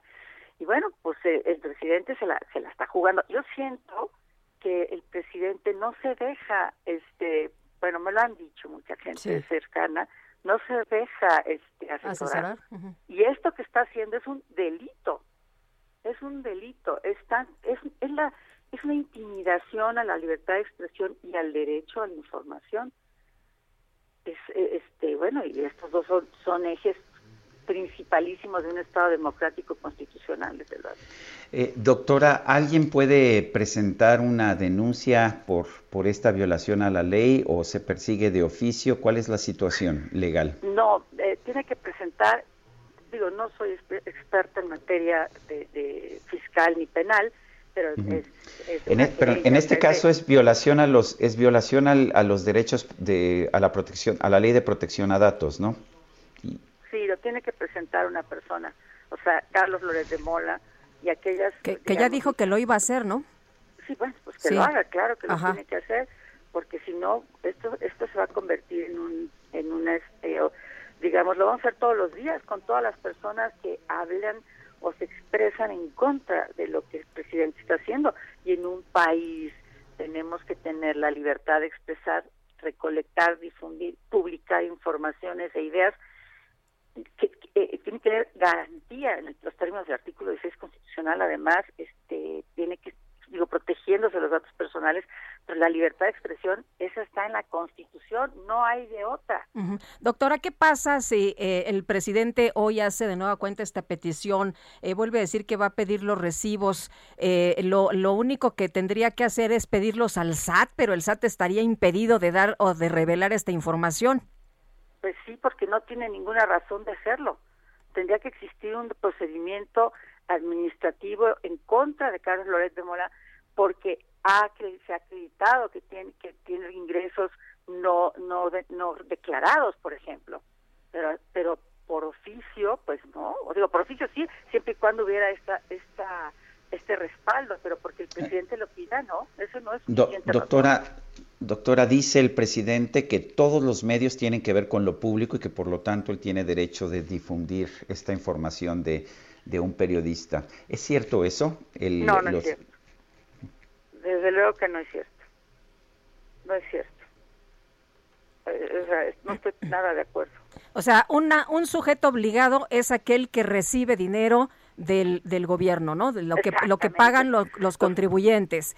Y un sujeto obligado es una persona que trabaja en el gobierno, un funcionario. Por eso son sujetos obligados, sindicatos, organismos políticos, eh, miembros del gobierno. Una persona pública no es un sujeto obligado porque recibe dinero privado. Además, bueno, él es una persona que, que damos, da, da noticias a la gente, pero no tiene absolutamente nada que ver con ser un sujeto público. O sea, es una persona pública. No sé si me entiendo la diferencia. Es un por supuesto, privado, privado que da información, como ustedes lo hacen, que da información al público, pero eso no lo hace un sujeto de, de, este, su esencia no es dar un, este, un, una, no es ser público, digamos, no está protegido, no está dentro del paraguas de las leyes de los funcionarios públicos o de los sujetos o de los como le llaman los osos, otros sujetos obligados como son las universidades autónomas, etcétera. Carlos Loret de Moda es una persona privada. Pues doctora Claudia de Buen, una presidenta de la Barra Mexicana, Colegio de Abogados AC, gracias por tomar nuestra llamada. Al contrario, Sergio Lupita, que tengan un muy bonito día. Gracias, igualmente. Son las 8 con 16. El Químico Guerra con Sergio Sarmiento y Lupita Juárez. Químico Guerra, ¿cómo te va? Buenos días. Vamos a iniciar la semana con otro tipo de noticias. Les comenté recientemente la importancia que va a adquirir el hidrógeno, ¿verdad? Como realmente nuestra última fuente de energía. El hidrógeno, al final de cuentas, cuando se fusiona eh, consigo mismo y produce helio, pues da la energía del sol que permite la vida en sí, ¿no? En, en todo el universo.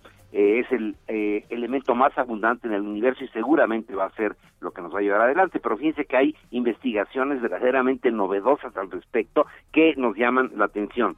Para poder reducir efectivamente las emisiones de carbono a la atmósfera, Sergio Lupita, y así desacelerar el cambio climático, se requiere del desarrollo de nuevas tecnologías para la producción de biocombustibles renovables y sustentables. El hidrógeno molecular es considerado uno de los combustibles más promisorios debido a su alta densidad energética, o sea, en una determinada masa tiene gran cantidad de energía y su limpieza a la hora de quemarse, que es importantísimo.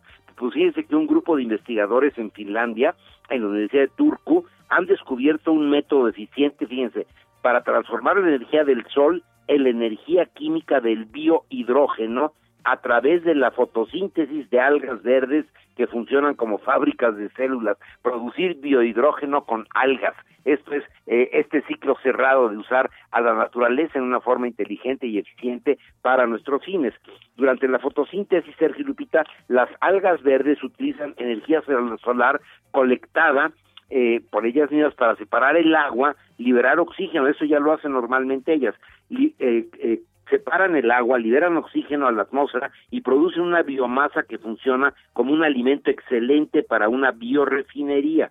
Las algas verdes son también un excelente biocatalizador que puede transformar la energía solar junto con el dióxido de carbono directamente en compuestos de alto valor como vitaminas, antioxidantes, polímeros, o sea, plásticos, carbohidratos. Este trabajo se publicó en Energy and Environmental Science, es una parte de la revista Science dedicada precisamente a la energía y el medio ambiente, y estuvo liderado por los doctores Sergei Kozlov y Yagut Ala Verdi. Escribe el doctor Kozlov. Este estudio abre nuevas posibilidades para la construcción de fábricas eficientes para producir células vivas que a su vez produzcan masivamente biocombustibles hacia allá va la humanidad, eso nos debe de alegrar, Sergio Lupita, a pesar de que en el día con día estemos enredados en un montón, montón de chismes, pero estas son las verdaderas noticias que nos deben alegrar, Sergio Lupita. Muy bien, muchas gracias, Químico, muy buenos días. Buen inicio de semana. Son las 8 de la mañana con 19 minutos. Sergio Sarmiento y Lupita Juárez.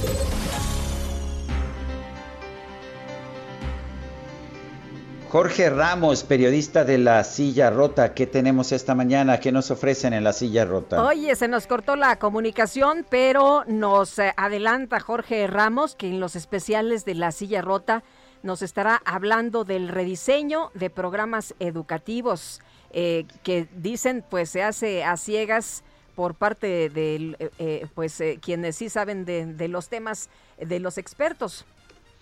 Bueno, ahora sí ya está en la línea telefónica Jorge Ramos. Adelante, Jorge. ¿Qué tal, Sergio? Buenos días, Lupita, auditorio. Pues sí, ya lo anticipaban ustedes en la Sierra. Hoy eh, damos seguimiento a una serie de reportajes que hemos estado publicando en torno a los libros de texto gratuito, en fin. Y en, este, eh, en esta ocasión estamos hablando de eh, esta idea de cambiar, de modificar los programas para el base los expertos, esta ambiciosa tarea.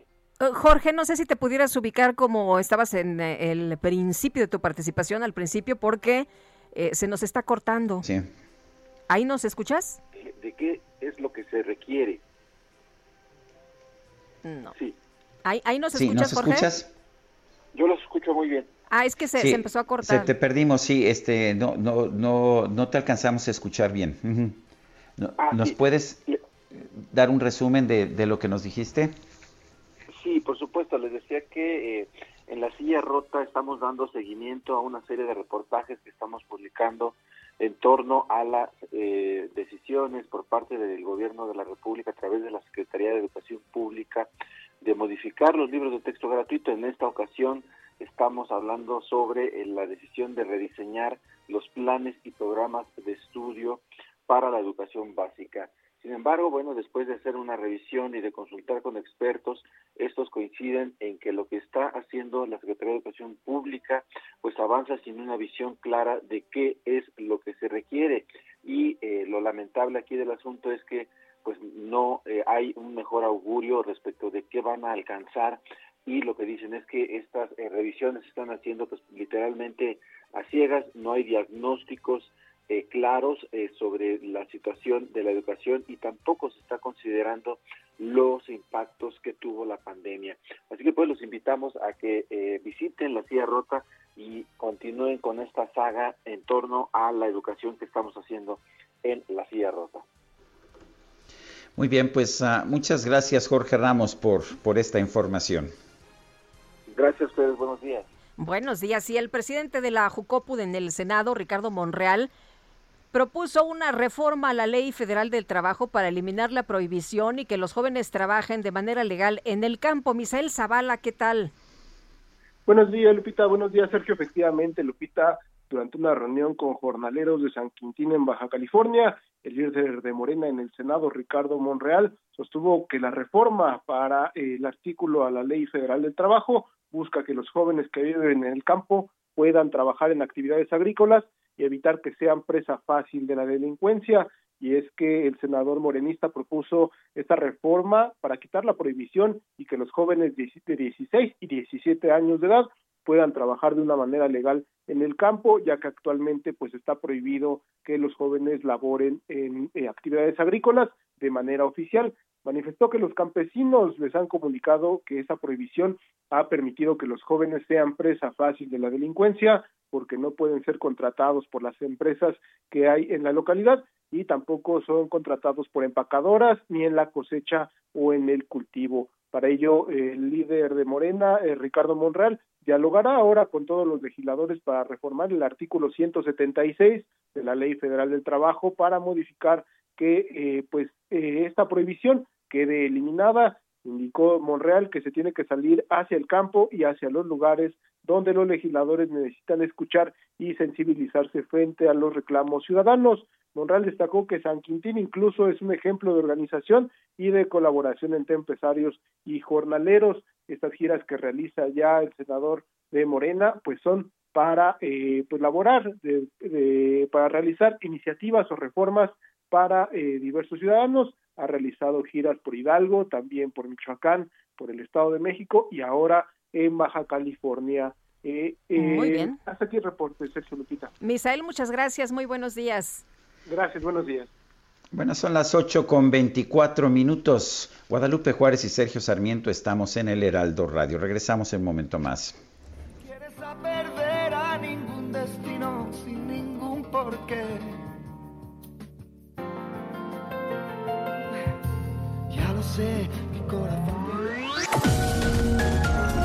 Sergio Sarmiento y Lupita Juárez quieren conocer tu opinión, tus comentarios o simplemente envía un saludo para ser más cálida esta mañana. Envía tus mensajes al WhatsApp 5520 109647. Heraldo Radio, la HCL se comparte, se ve y ahora también se escucha. Continuamos con Sergio Sarmiento y Lupita Juárez por El Heraldo Radio. Jaque Mate con Sergio Sarmiento.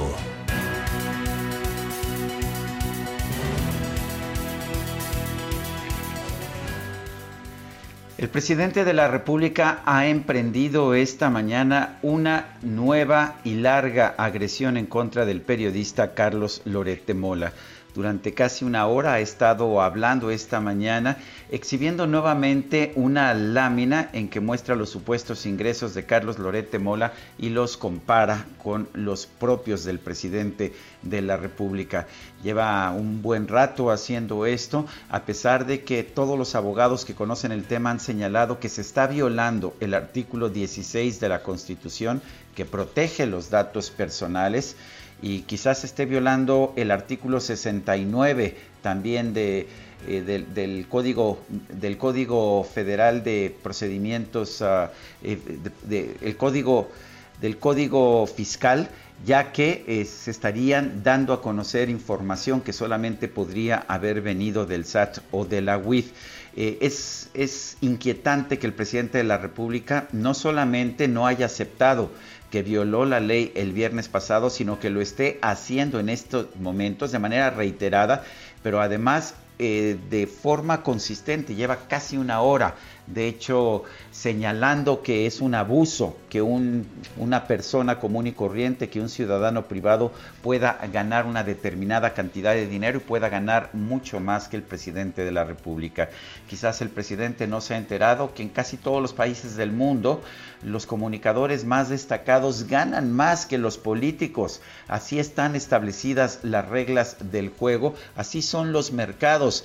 Los mercados finalmente eh, le dan un ingreso a un periodista, le dan un ingreso a un comunicador dependiendo de la rentabilidad que pueda tener el medio en el que trabaja. Pero en fin, estamos viendo a un presidente muy molesto eh, claramente se sintió aludido con las investigaciones de Carlos Lorete Mola, particularmente la que tiene que ver con su hijo José Ramón López Beltrán, y pues está atacando abiertamente a este periodista Loret de Mola. Me parece que el presidente tiene razón de molestarse, tiene, tiene todo el derecho del mundo de presentar información que señale que no ha habido actos de corrupción en los que haya participado su hijo José Ramón López Beltrán. En lo que no tiene derecho es en violar la ley por una situación meramente personal, por un agravio personal. No, el presidente de la República no puede estar exento de la aplicación de la ley, ni puede violar la ley abiertamente como lo ha venido haciendo esta mañana y como lo hizo el viernes pasado. Yo soy Sergio Sarmiento y lo invito a reflexionar.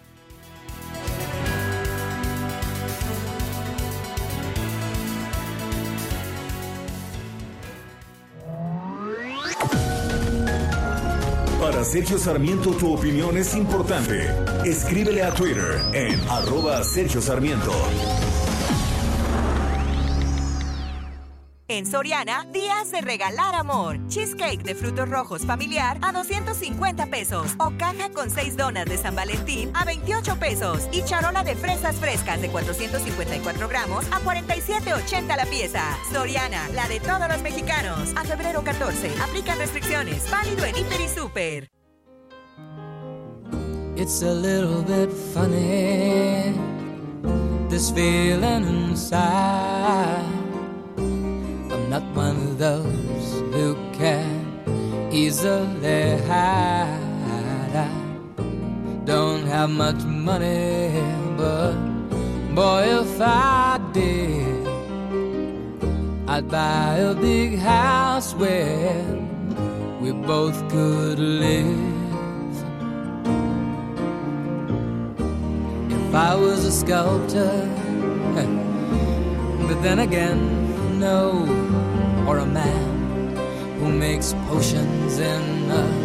Guadalupe Juárez escogió esta canción, Your Song, de, Elton John, la música, la letra de Bernie Taupin.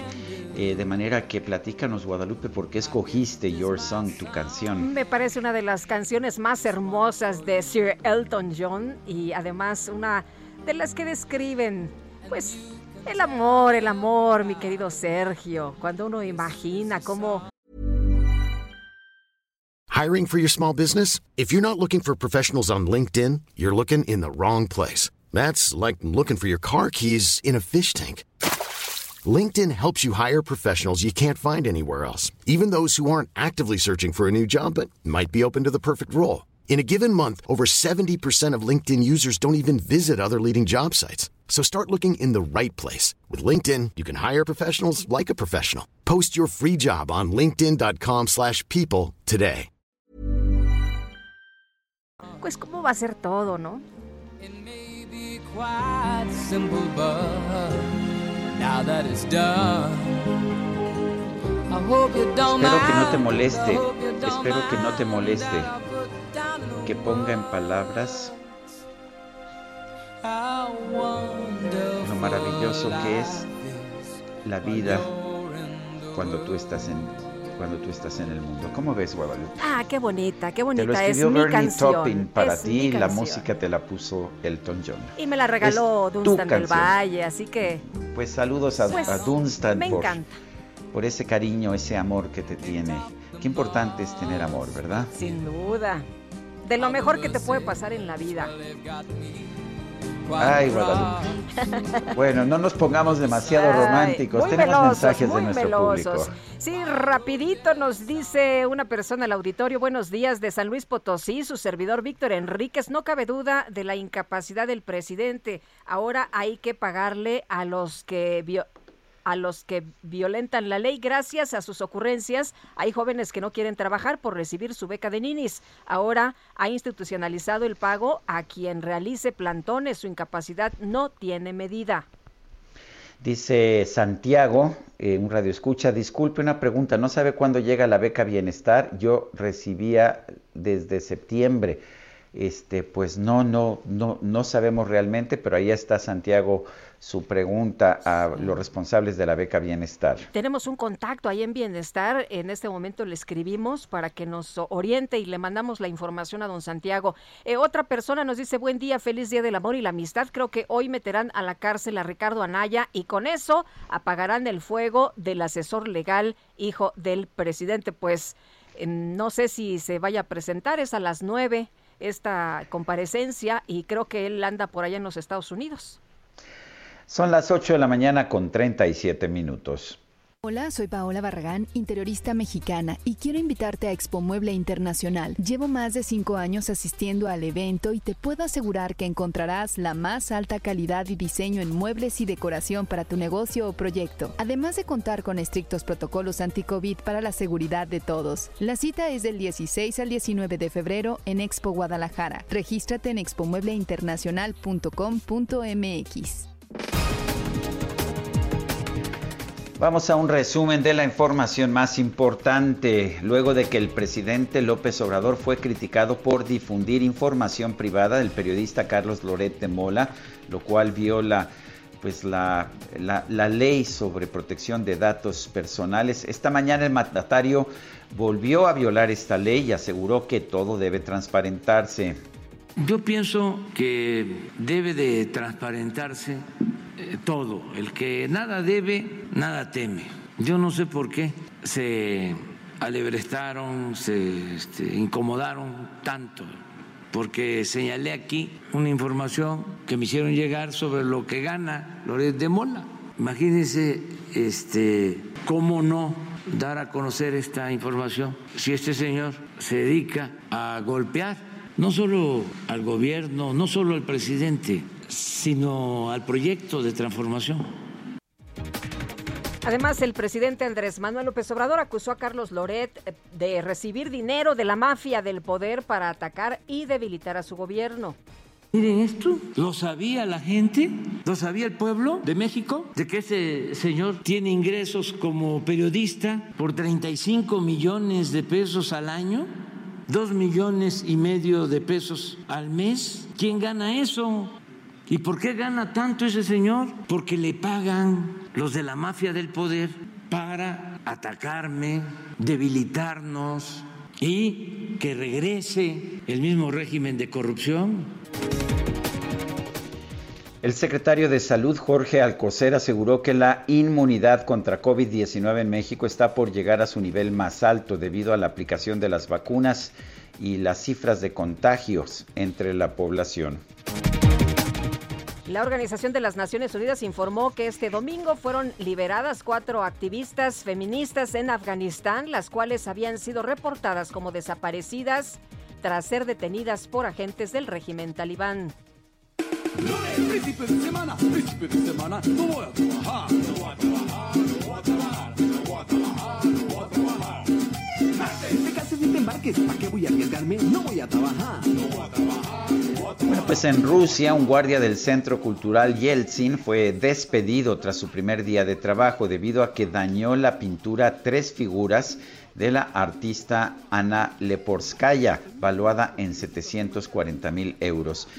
Tras una investigación, el guardia confesó que decidió pintar con su bolígrafo unos ojos sobre las figuras sin rostro que aparecen en la obra debido a que estaba aburrido. Se estima que la restauración de la pintura tendrá un costo de más de 3 mil dólares.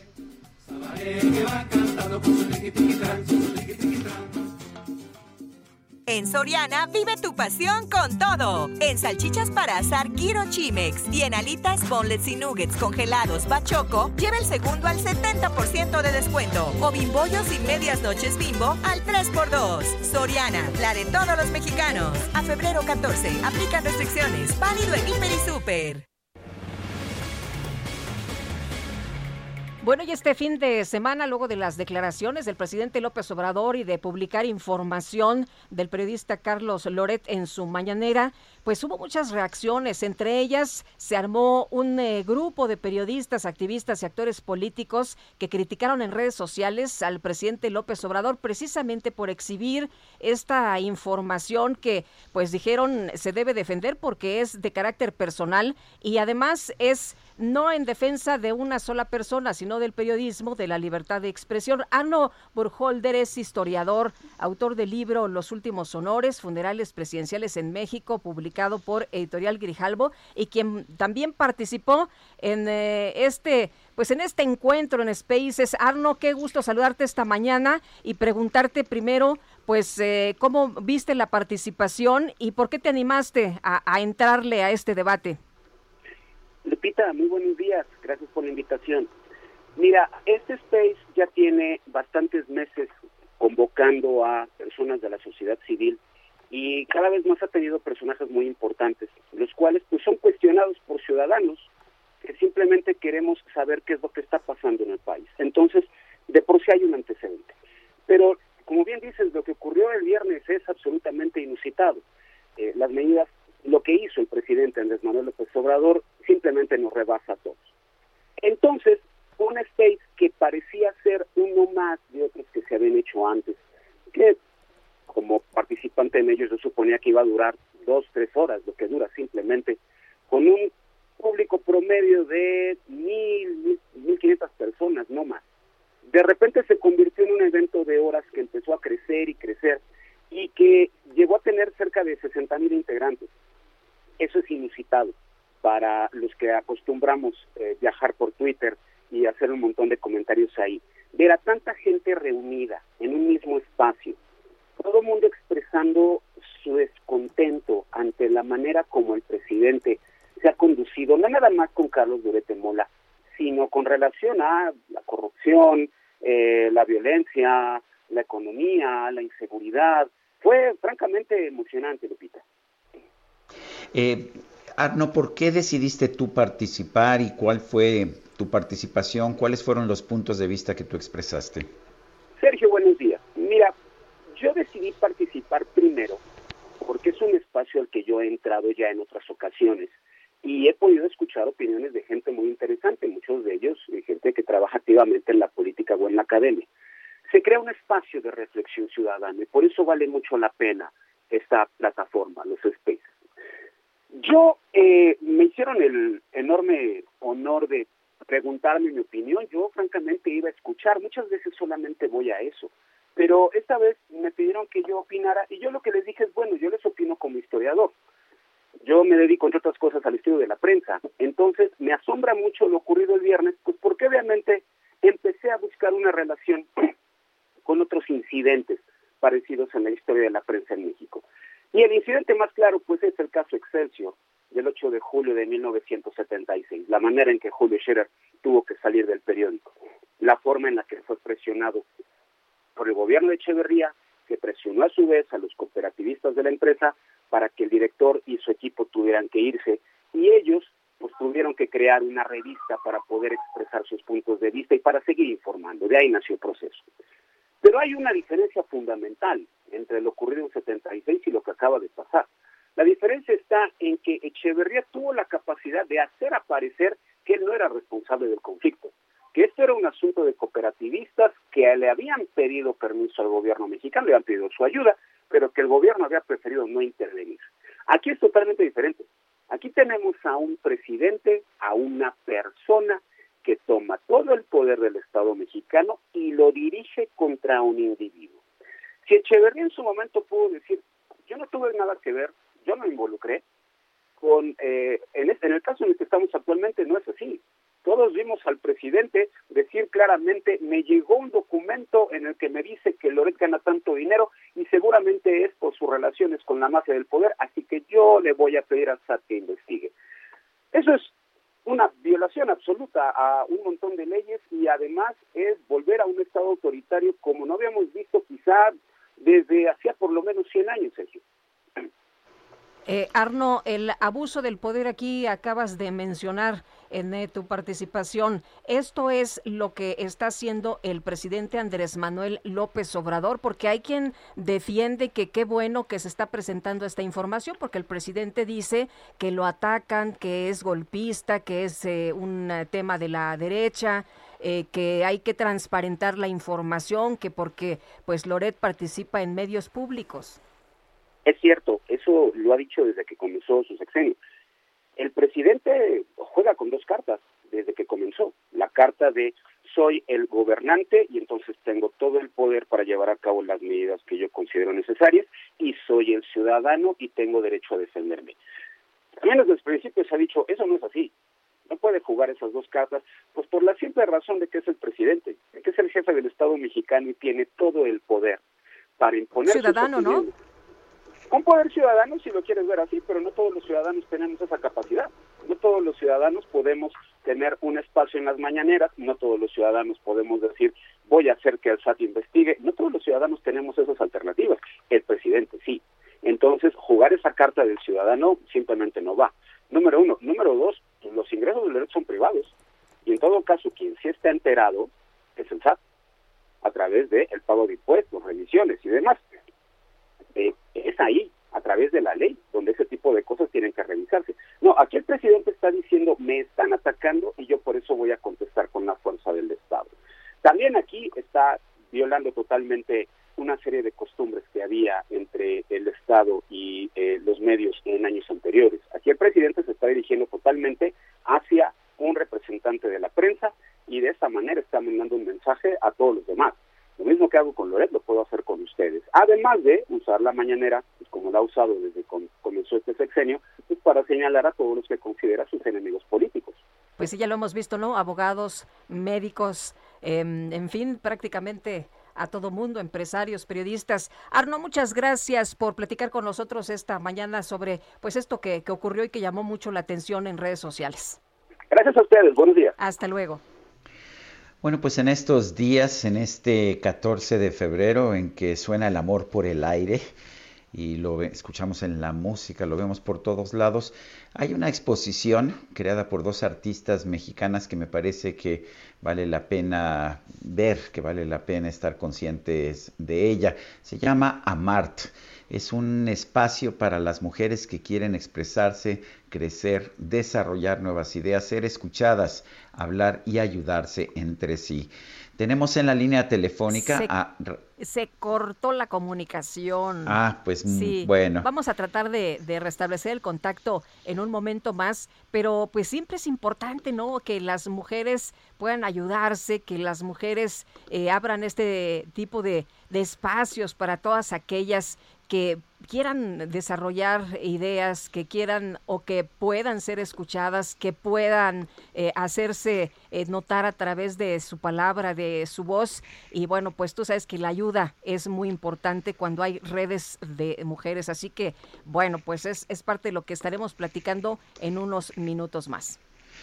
El consejero presidente del INE, Lorenzo Córdoba, señaló que las restricciones de propaganda gubernamental para la revocación de mandato no son del INE, sino que fueron decisión del Congreso de la Unión. Esto al aprobar la reforma constitucional y la ley secundaria para la revocación de mandato. El Instituto Nacional Electoral no tuvo ninguna injerencia al establecer esas restricciones. A través de un video en su cuenta de Twitter, el consejero calificó de personas malintencionadas a quienes culpan al órgano electoral de la veda que impide promocionar los logros de los tres órdenes de gobierno y subrayó que las restricciones no impiden el libre ejercicio del periodismo ni limitan la libertad de expresión. En su mensaje dominical, el consejero detalló que desde la convocatoria al proceso eh, que, se, eh, que se emitió el pasado 4 de febrero y hasta la conclusión de la jornada de votación el próximo 10 de abril, se deberá suspender la difusión en los medios de comunicación de toda la propaganda gubernamental de cualquier orden de gobierno. Y dice, recalca que esto no es culpa del INE, sino de quienes hicieron la ley. Vamos a escuchar lo que dijo el consejero presidente del INE, Lorenzo Córdoba. Hola, ¿qué tal? Estamos a poco menos de dos meses de la jornada de votación de la revocación de mandato y el Instituto Nacional Electoral mantiene en marcha todas las actividades necesarias para garantizar el derecho de la ciudadanía a participar en este proceso.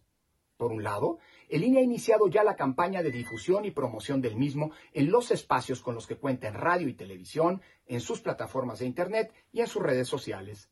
Por otro lado, ya comenzó el trabajo de campo de 1.512 supervisores y supervisoras y 10.557 capacitadores y capacitadoras asistentes electorales que están visitando a las personas que resultaron sorteadas para notificarlas, invitarlas, sensibilizarlas sobre la importancia de su participación como funcionarias y funcionarios de casilla y capacitarles para tal efecto.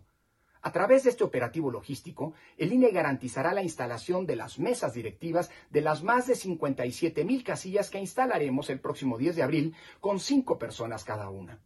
Una que ocupará la presidencia, otra la secretaría, una más será escrutador y finalmente dos serán suplentes generales.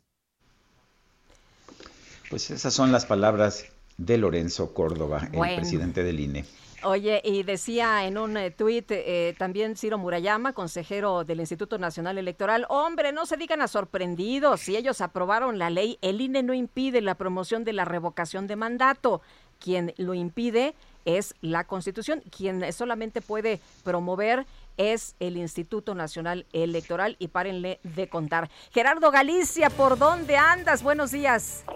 En la zona de centro, Lupita, Sergio, excelente mañana y tenemos eh, dos manifestaciones que están colapsando la circulación en el primer cuadro de la ciudad. La primera de ellas es frente a Palacio Nacional Lupita Sergio y son los familiares de internos que están exigiendo se respeten sus derechos humanos. Piden audiencia con el presidente de la República, Andrés Manuel López Obrador, para denunciar una serie de eh, agresiones en contra de los internos del penal a Bordo y por este motivo están bloqueando parte del circuito del Zócalo. Y también tenemos otra movilización.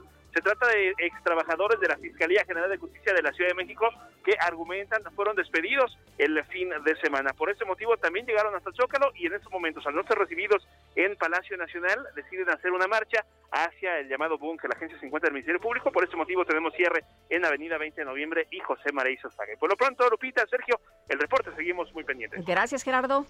Hasta luego. Israel Lorenzana nos tiene más información. Adelante, Israel. Sergio Lupita, muchísimas gracias. Un gusto saludarles esta mañana. Estamos ubicados aquí en la sala de armas, a un costado de Churubusco, y es que comienza la vacunación para personas de 30 hasta 39 años de edad en la Ciudad de México. Se tratan de 10 sedes. Se trata del Centro Cultural Jaime Todes Bonet, también el Campo Marte, la Sala de Armas, Palacio de los Deportes, el CECID número 7, el CECID Marina, el Instituto Nacional de Medicina Genómica, el Estadio Olímpico, la Unidad Habitacional Militar El Vergel y el Deportivo Villa Milpa Alta, en donde desde las 8 de la mañana y hasta las 4 de la tarde se estará aplicando el refuerzo de la vacuna contra coronavirus a personas de 30 a 39 años de edad. En esta sede donde nos encontramos, ya hay un número importante de personas, eh, Sergio Lupita, y fíjense que nos llama mucho la atención que por ser el Día del Amor y la Amistad del 14 de febrero, notamos que vienen muchas personas en pareja, vienen acompañados de sus parejas a aplicarse esta vacuna. Muy bien. Gracias Israel Lorenzana, fuerte abrazo. Hasta luego. Vamos a una pausa y regresamos. No, it's not much, but it's the best I can do. Sergio Sarmiento y Lupita Juárez quieren conocer tu opinión, tus comentarios o simplemente envía un saludo para ser más cálida esta mañana. Envía tus mensajes al WhatsApp 5520 109647. Heraldo Radio 98.5 FM, una estación de Heraldo Media Group, transmitiendo desde Avenida Insurgente Sur 1271, Torre Carrachi, con 100.000 watts de potencia radiada.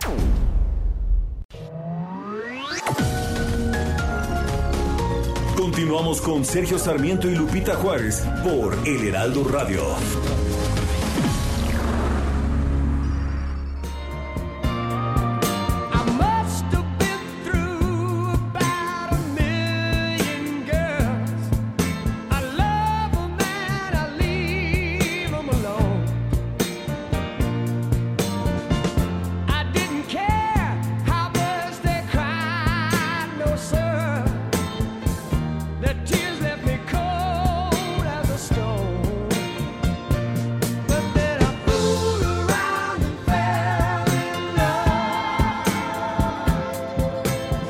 Guadalupe, no sé qué comentario hacer, solo decirte que esta canción la pidió Ángel, nuestro redactor.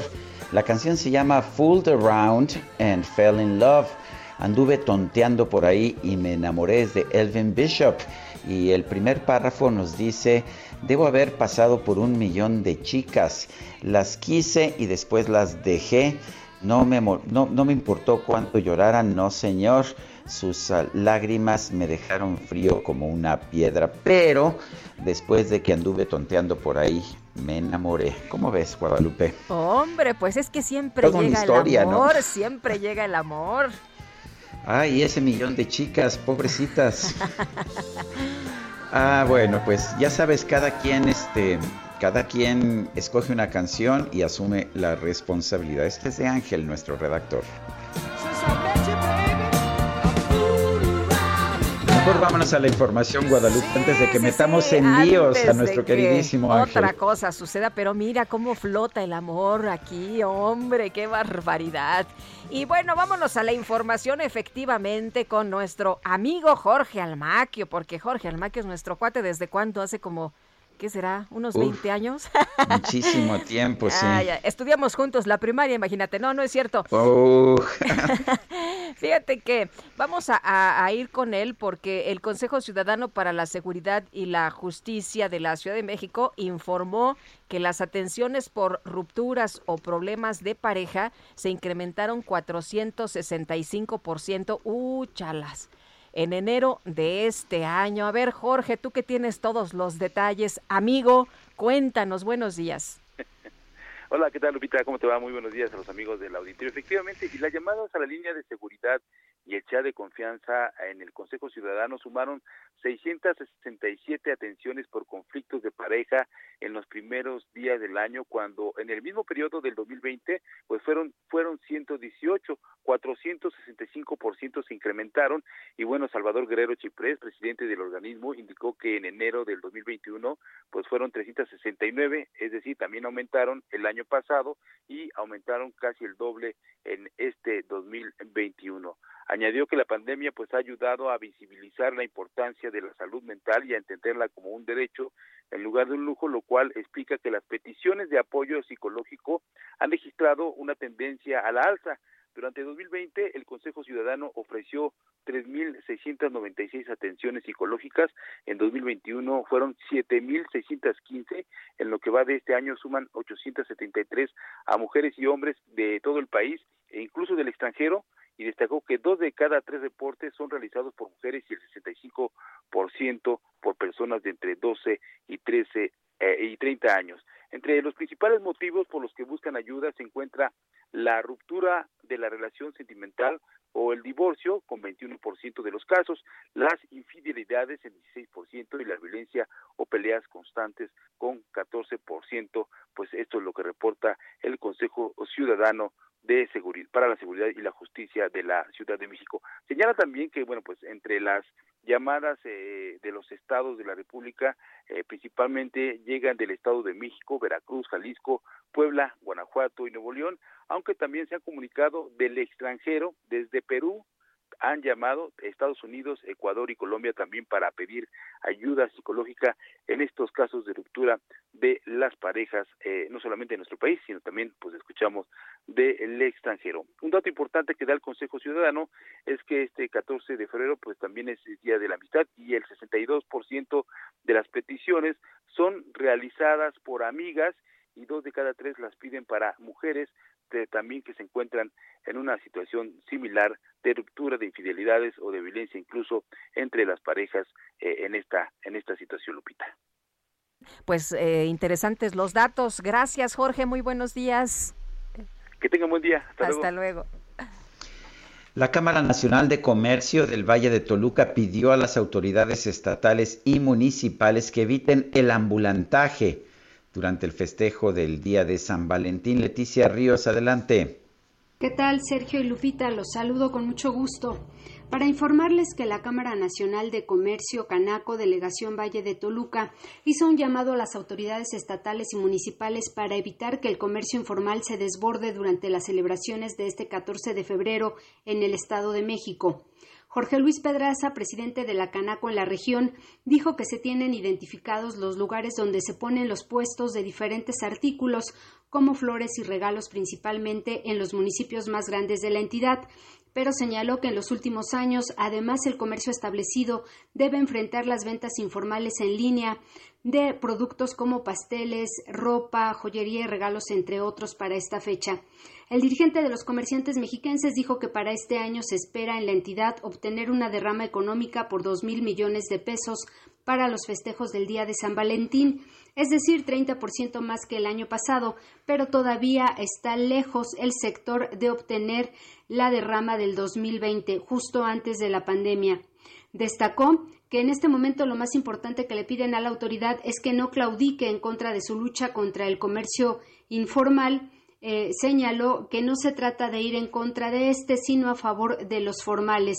Dijo que no se puede estar privilegiando que frente a los negocios establecidos donde se tramita una licencia, se paga empleados e impuestos, se permita que se instalen puestos donde se vende lo mismo.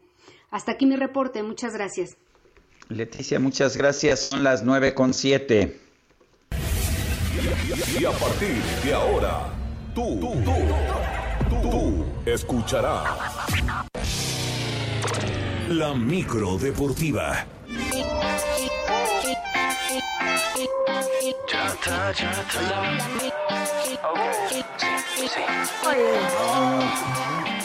Julio Romero, qué gusto verte esta mañana. El gusto es mío, querida Lupita, Sergio, amigos del auditorio, qué placer saludarles. Pues arrancando una, una nueva semana llena de, amor, llena de amor. De amor, y de amistad, porque Llena de amor, exactamente, llena de amor y llena de amistad. Y entonces, este, pues ya, a ver qué, qué nos depara esta, esta Yo pensé que en la micro ibas a traer a, a Nodal y a la Beli. Eh, no, de hecho, se bajaron. Otra vez. Se bajaron. Me volvieron a cambiar todas las cosas en la línea. Yo había propuesto música por el Día Mundial de la Radio, que fue el día de ayer. ayer. Y que es algo que amamos mucho, ¿no? Y entonces, pues ahí lo había combinado, pero pues ya, ya sabes que aquí, este, los que mandan. Bueno, son, DJ Los que mandan son DJ otros. Exactamente, vamos a descontar el día, ¿no? Oye, ¿qué tal? Te iba a preguntar, ¿y qué tal el Super Bowl? Pero, Oye, ¿y qué tal el medio tiempo? ¿Qué tal el medio tiempo? Pues hay un montón de cosas que platicar de este, de este Super Bowl 56 que se jugó el día de ayer ahí en el SoFi Stadium, Casa de los Carneros. Ahí el primer dato curioso, el segundo año consecutivo que el equipo local, es decir, en este caso los Carneros, ganan el Supertazón. El año pasado lo hicieron los Bucaneros de Tampa Bay, ahí en el Raymond James Stadium. Ahora, eh, pues en el SoFi, el equipo de los Carneros 23 a 20 sobre los Bengalíes de Cincinnati. Eh, bueno, Matthew Stafford, Matthew Stafford, este que pasó años y años, pues pasando penurias con los Leones de Detroit, cambió ahora de equipo y ahora ya es campeón. 283 yardas, 3 pases de anotación, a pesar de que lo interceptaron en tres ocasiones. El joven Joe Burrow, eh, pues fue detenido en 7 ocasiones, así es muy complicado ganar un juego. Eh, 263 yardas y un pase a las diagonales. Cooper Cup, este receptor, logró dos touchdowns y fue nombrado el jugador más valioso. Eh, segundo título ya de los carneros, el otro lo consiguieron en el 2000, pero jugando todavía en San Luis, así es que primer título en Los Ángeles. El espectáculo de medio tiempo, yo la verdad es que aproveché para lavar mis trastes, ¿no? Este, Tenías mucho que hacer. Eh, sí, pues es que siempre se acostumbra, ¿no? Que la carne asada, que las pizzas, que las salitas, que, que esto y el otro. La verdad es que a mí no es una música que me agrade mucho y este y bueno, a mí lo que más risa me dio fueron los memes, ¿no? Uno que más, el que más, el que más es la, la casa de Barbie, el de la muñeca, y ahí estaban parados ahí todos, ¿no? Este, bueno, habrá quien le guste, por supuesto. Oye, está- está había bien. mucha gente, mucho chavo que, que pues, eh, eh, eh, fan de todos ellos y Sí. les encantó el medio tiempo, ¿eh? Sí, eh, pues es un honor a Los Ángeles, ¿no? En Los. Ángeles, que pues el, hop- el rap y el hip hop, pues rifa, rifa muchísimo y entonces pues me parece que es ahí como, como una especie de, de homenaje con Eminem, con Dr. 50 ¿no? Eh, sí, la verdad es que eh, ah, para los que les gusta, la verdad es que eh, pues ahí, ahí queda. La gozaron, ¿eh? La gozaron. Sí. Yo veía muchos mensajes ayer en el Twitter y Sí. qué bárbaros. Sí, la verdad es que eh, una cosa también es la escenografía y los Es que es juegos muy y todo lo demás. ¿no? Y lo demás es, el- es lo que es la música en sí, ¿no? Entonces, este... También vi a Snoop Dogg ahí que lo agarraron. eh, es que ya se sabía, tuvieron que poner una alfombra, de hecho, porque si no el pasto se hubiera... No, no hubiera habido pasto para la segunda mitad en el SoFi Stadium. Pero bueno, pues en cuanto a lo deportivo, pues ganaron, ganaron los carneros, ganan muy bien, 23 a 20, un juego bien interesante. Decía con el Inge Alcalá ahorita antes de entrar al aire que pues nuestro este- experto. Este deporte tiene un nombre, se llama ejecución y fue lo que le faltó al conjunto de Cincinnati. Bueno, pues así las cosas. Ahora esperar otros largos ¿Cuándo, meses. Hasta- ¿Cuándo viste ganar un equipo, Julio, con tres intercepciones? No recuerdo yo. Me- Este, Ese dato lo, lo buscaba. Sabes que yo no me, no, no me cargué tanto a las intercepciones. Me, me detuve más a las capturas. Oye, las, Sí, a ver, eh, pe- pero, siempre es más dañina la... Sí, o sea, claro. tres intercepciones es más dañino Sí, una... de por supuesto, pero fíjate que no, no recuerdo quién haya ganado con tres intercepciones. Mm, no, no, de bote pronto, no. Te prometo buscar ahí como el dato, pero, pero no, no, no me acuerdo, ¿eh? Porque sí es bien complicado ganar un juego y más de Supertazón con tres intercepciones, ¿no? Y, y- y claves además, ¿no? Eh, en fin, ¿a ti te gustó el juego? A mí me pareció este un juego curioso, sí muy cerrado, muy defensivo. Y, bueno, ¿qué te puedo decir? Creo que los bengalíes se condenaron desde ese primer, ese cuarto y uno que trataron de hacer a medio campo, que resultó en una anotación que al final fue la diferencia. Ese error les pesó hasta el final. Sí, la verdad es que ya no pudieron superar y me parece que también Cincinnati jugó a no equivocarse, ¿no? fueron como muy conservadores, eh, pero bueno, eh, eh, no, no, no le resultó, no le resultó la estrategia y yo insisto, ejecución es el nombre de este juego y les faltó ahí a los Al 20. final cualquiera de los dos equipos pudo haber ganado, fueron, fueron circunstancias, un, un par de castigos al final, por otra parte una intercepción, digo, una recepción de, de, de los bengalíes que no debió haber sido aceptada porque hubo una máscara así. Sí, exactamente. Fue la primera jugada de la, de la segunda mitad, ¿no? Este pase Joe Burrow, que fue por ahí de 64 yardas, me parece. Efectivamente, hay una, hay una clara, clara mano a la máscara, no debió haber contado. En fin, la verdad es que me parece que el resultado es justo. Yo también coincido, cualquiera pudo ganar. Ya nos frotábamos las manos para que hubiera tiempo extra, pero no, ahí se, se quedó el asunto. Así es que, pues el equipo de Carneros son los campeones. Y ahora esperar, insisto, otros largos meses. Bueno, ya va a empezar el béisbol. Bueno, si se arreglan los dueños y, la- y el este y el sindicato, ¿no? Pero este, pues esperar otros cuantos meses para tener de nueva cuenta Super Bowl y señalar que eh, la NFL regresa a México para el próximo mes de noviembre. Todavía no se dan a conocer los equipos, pero regresa el mes de noviembre la NFL al Estadio Azteca. Esto se hizo oficial este fin de semana del ¿Cuándo? Super Bowl. En noviembre. Todavía no se da la Ah, fecha ni ya. los equipos, pero ya se confirmó que... Oye, ya hay que- mucho que viene. fan, qué bárbaro. Es que son dos años, son dos años que, que no ha venido la NFL. eh, Por México- estas restricciones. ¿no? Sí, por las, sí, sí, por las restricciones. Y en el 2005 México metió 103 mil aficionados a un juego de NFL, ¿no? Fuera, fue récord. Eh, eso sí está, está, está bien, pero insisto, pues hay que esperarnos otro buen rato. Muchas mujeres respiran, ¿no? Porque sí, los fines de semana, la verdad es que eran de la NFL. En fin, pues así las cosas, ya se fueron 56 ediciones del Super Tazón. Bueno, en otras cosas, eh, fecha 5 del torneo de clausura del fútbol mexicano, el equipo de Mazatlán venció 2 por 0 a Cholos, Puebla y Atlas empataron a 1, Toluca venció 1 por 0 al San Luis, Tigres le pegó 3 por 1 a las Chivas, Necaxa, Necaxa se metió a la cancha del Estadio Azteca para vencer 2 por 1 a Cruz Azul. Los Rayos, por cierto, contaron con un nuevo cuerpo técnico encabezado por Jaime Lozano, que no pudo estar en el banquillo ya que se recupera del COVID. Por lo pronto, su auxiliar, Miguel de Jesús Fuentes, salió más que contento del coloso de Santa Úrsula. hoy salió a beber porque ya no tiene novio. Ella sabe cómo soy, si me llama yo le doy porque yo no tengo novia. Bueno, nosotros, eh, comandados por Jaime, eh, lo hicimos saber al grupo. Este era un nuevo comienzo para nosotros, un nuevo comienzo, una nueva era para, para el grupo, para el club, para todos. Y teníamos que arrancar haciéndolo lo mejor posible. Claro, buscábamos la victoria, sabíamos que iba a ser complicado, pero lo que más resalto fue la actitud de los jugadores, que nos aferramos a lo que trabajamos en la semana y creo que tuvimos recompensa.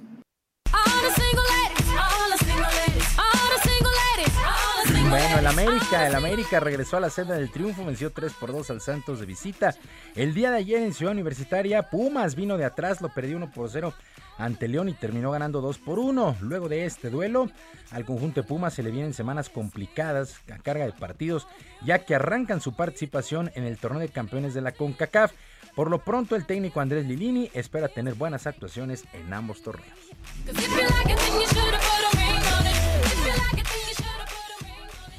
Quedo con, con que recuperamos la memoria, con que recuperamos la identidad, con que el equipo no baja los brazos, con que el equipo creció en la forma de querer jugar y jugar, adapto diferentes sistemas en un mismo partido y responden. Me quedo con eso, Orlando, con que somos versátiles, con que entienden lo que queremos, con la idea, no abandonan, no la abandonan, el esfuerzo es muy grande que hacen y no bajar los brazos, ir para adelante, afrontar los dos torneos que se nos vienen, fechas muy complicadas. algo este bueno, esta jornada 5 todavía le faltan dos duelos para el día de hoy, Pachuca contra Querétaro a las 9 y quedará pendiente el Monterrey contra Juárez hasta el 8 de marzo. Puebla y Atlas son líderes de la competencia, ambos tienen 11 puntos. Tercero es Cruz Azul con 10, cuarto Tigres también con 10 unidades y la quinta plaza es para Pumas que tiene 9 unidades.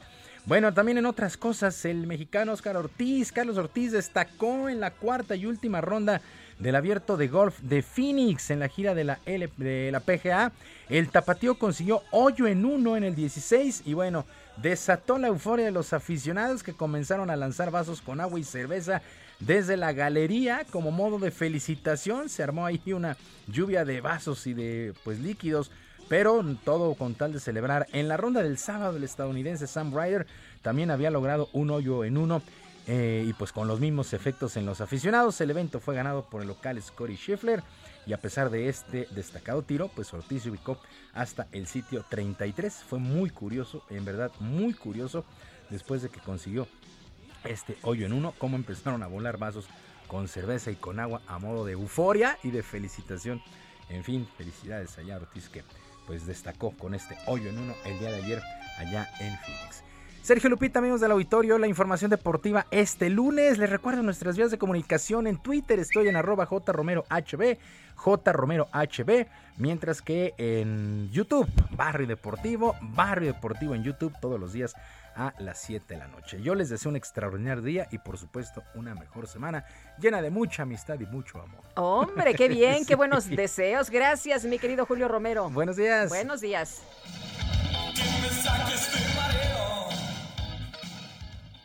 Sergio Sarmiento y Lupita Juárez.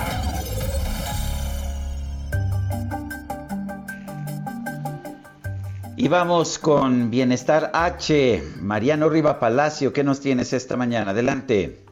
Muchísimas gracias, Sergio Sarmiento, Lupita Juárez, amigos del Heraldo Radio. Muy buenos días. Esta mañana, Sergio, comparto datos con ustedes sobre los municipios más pobres del país. En 2020, cuando inició la pandemia, la mitad de la población en situación de pobreza se concentraba en 173 municipios de México, de los cuales 117 pertenecen a alguna zona metropolitana. Y les voy a decir cuáles son los más importantes. Los tres con el mayor número de personas en esa condición social son León, Guanajuato, con 816.934 ciudadanos. Ecatepec, Estado de México, con 786.300 y el otro municipio o alcaldía es Iztapalapa, en la Ciudad de México, que concentra a 772.584 ciudadanos en situación de pobreza. Pero a esos lugares, Lupita, se han sumado los de Puebla, la capital del estado, con 686.945 personas, y Ciudad de Zahualcoyotl, Estado de México, con más de 523.000 personas. Todas estas hacen un total de 3.580.052 personas en situación de pobreza, tan solo, Sergio, que pertenecen a alguna zona metropolitana del país. Cifras que implican un reto de política pública. Estos datos los dio a conocer el secretario ejecutivo del Consejo Nacional de Evaluación de la Política de Desarrollo Social, vaya pues, el Coneval, José Nabor Cruz Marcelo.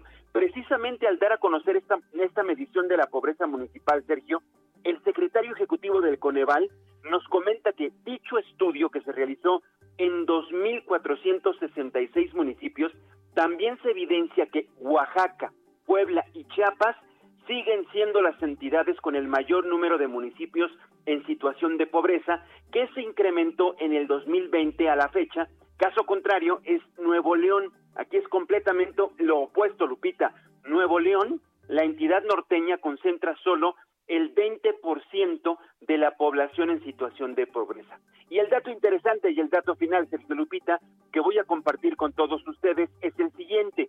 De 2015 al 2020, el municipio con el mayor incremento porcentual en situación de pobreza es Tulum, en Quintana Roo, con un aumento de casi 30 puntos, ya que pasó de 32 a 61% con gente en situación de pobreza. En contraste, el que tuvo una mayor disminución de la pobreza en el país fue el municipio de Rosario, en Chihuahua, que de 79% pasó a 33%, es decir, redujo la pobreza en un 46%. En tanto, 9 de cada 10 municipios indígenas, más del 60% de la población, vive en esa condición. Pues así las cosas, así la situación en nuestro país, datos que revela el secretario ejecutivo del Coneval, José Nabor Cruz Marcelo. Esta mañana quería compartirla con ustedes, precisamente arrancando la semana en Bienestar H. Sergio Lupita, aquí la información y de la misma manera, feliz día del amor y la amistad para ustedes, feliz día del amor y la amistad para todas las personas que nos están escuchando. Bienestar H, Lupita, Sergio. Muchas gracias, Mariano. Gracias, Un abrazo igualmente, Mariano. Bueno, y quien también pues se adelantó a festejar el Día del Amor y la Amistad es la maestra Elvester Gordillo con su hoy esposo Luis Antonio Lagunas. Eh, fíjate que integrantes de la sección 22 de la eh, coordinadora irrumpieron en el Centro de Cultura de Santo Domingo, allá en la ciudad de Oaxaca, Oaxaca, donde la consideran persona no grata, por cierto, a la maestra. Bueno, vamos con eh, información de Karina García, que ella nos tiene toda la, pues todos los datos, toda la, la crónica, porque pues a pesar de eh, este amago de irrumpir y de que no iban a dejar celebrar la boda de la profesora Karina, pues finalmente hubo baile y toda la cosa. Así es, Lupita, Sergio, auditorio, muy buenos días. Pues efectivamente, pese al boicot o al este presunto boicot que realizaría la sección 22 en contra de la maestra Esther Gordillo Morales, pues finalmente ella sí se casó con su abogado Luis Lagunes. Y es que déjenme comentarles que cerca de un ciento de profesores irrumpieron de manera violenta al recinto eh, denominado el Patio de los Guajes en el Jardín Etnobotánico de Santo Domingo de Guzmán, ubicado en la capital oaxaqueña, en donde destrozaron el mobiliario, los arreglos florales, además de pintar las paredes con la leyenda Boda Cancelada. La mañana del sábado, a través de redes sociales, circuló un video en donde el Bester Gordillo Morales, junto a, ahora con su esposo, el abogado Luis Lagunes, dijeron, dijeron estar felices tras su enlace por lo civil. El hecho molestó a los integrantes de la CENTE, quienes declararon persona non grata en Oaxaca a la maestra. A través de una misiva, pues los trabajadores de la educación le recordaron a Gordillo Morales una serie de hechos de represión de la que fueron objetos y por la cual la responsabilizaron. La tarde-noche de ese sábado, los manifestantes partieron en marcha cerca del centro de la capital oaxaqueña del Zócalo para arribar hasta ese lugar en donde irrumpieron de manera violenta. Sin embargo, pues déjenme comentarles que la maestra prácticamente burló a los profesores debido a que dos horas después y después de eh, de alguna forma acomodar todo este mobiliario y reponerlo, pues finalmente se casó con su abogado. y por otro lado, déjenme comentarles que eh, pues dos... Gracias, Karina, sí. Son las nueve con veinticuatro, vamos a una pausa y regresamos.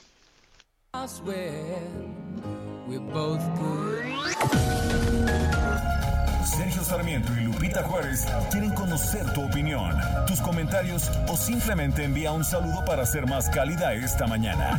Envía tus mensajes al WhatsApp 5520 109647. Heraldo Radio, la HCL se comparte, se ve y ahora también se escucha. Continuamos con Sergio Sarmiento y Lupita Juárez por El Heraldo Radio.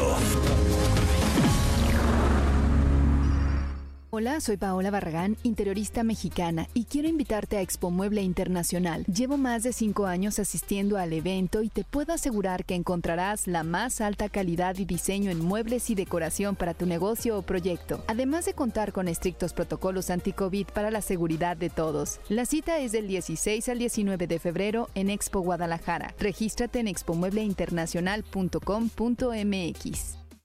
I can wait another day. until I call you. Mhm. You've only got my heart on a string and everything a flutter. But another lonely night might take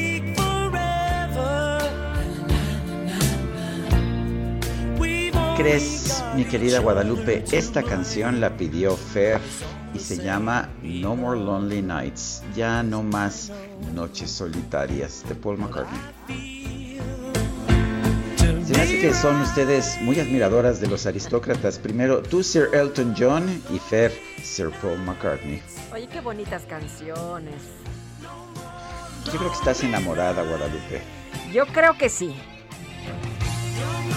Y Fer también, ¿eh? Y Fer también, Fer? sí, Así sí, sí. Pone, cara como de borrego enamorado. ¿Has visto, pues, que le salen corazoncitos a las personas cuando están enamoradas, así que le salen de los ojitos? En los ojitos, corazoncitos. Este, No, hombre, lo, lo he visto en los emojis. Así anda, así anda nuestra Fer. bueno, vámonos a los mensajes. Nos dice mm, Enrique Mart, Juan Carlos en Echenique, quiero decir. Buenos días, Sergio Lupita. Con razón, al señor López Obrador le gusta presumir las remesas que nos llegan de Estados Unidos, ya que el 50% provienen de su hijito. Ahora bien, la Fiscalía debe iniciar una carpeta de investigación contra López Obrador por la violación a la Constitución por dar a conocer supuestos ingresos de Loret de Mola. Excelente 14 de febrero.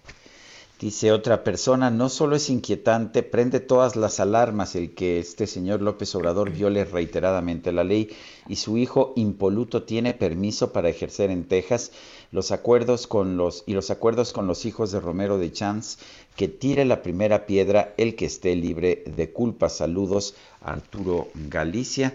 Esta, pues lo que nos está señalando esta persona. Ya terminó la conferencia de prensa de esta mañana, pero pues le dedicó más de una hora el presidente López Obrador a atacar al periodista Carlos Loret de Mola mientras mantenía esta lámina con los supuestos ingresos de Loret de Mola en violación, me parece, al artículo 16 de la Constitución que prohíbe la divulgación de datos personales. Pero sí, en fin, se ha lanzado durísimo. Dice que vivimos tiempos de sopilotes, de canallas, que se refiere a la sociedad civil, a la clase política, que pues son ambientes de linchamiento en momentos de transformación porque hay grupos de intereses creados que se mueven de manera soterrada y que lo mejor es informar. Bueno, pues ya estaremos hablando más de del tema. Oye, tenemos el gusto de platicar esta mañana con Alberto Tavira, quien es periodista, nuestro compañero escritor también, y es que se informó este sábado que Elvia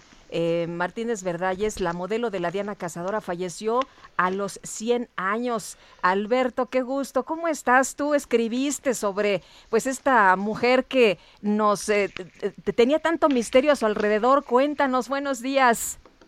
Buenos días, Sergio y Lupita. Encantado de estar. La verdad es que sí le dediqué sus lagrimitas a doña Elvia Martínez Verdalles.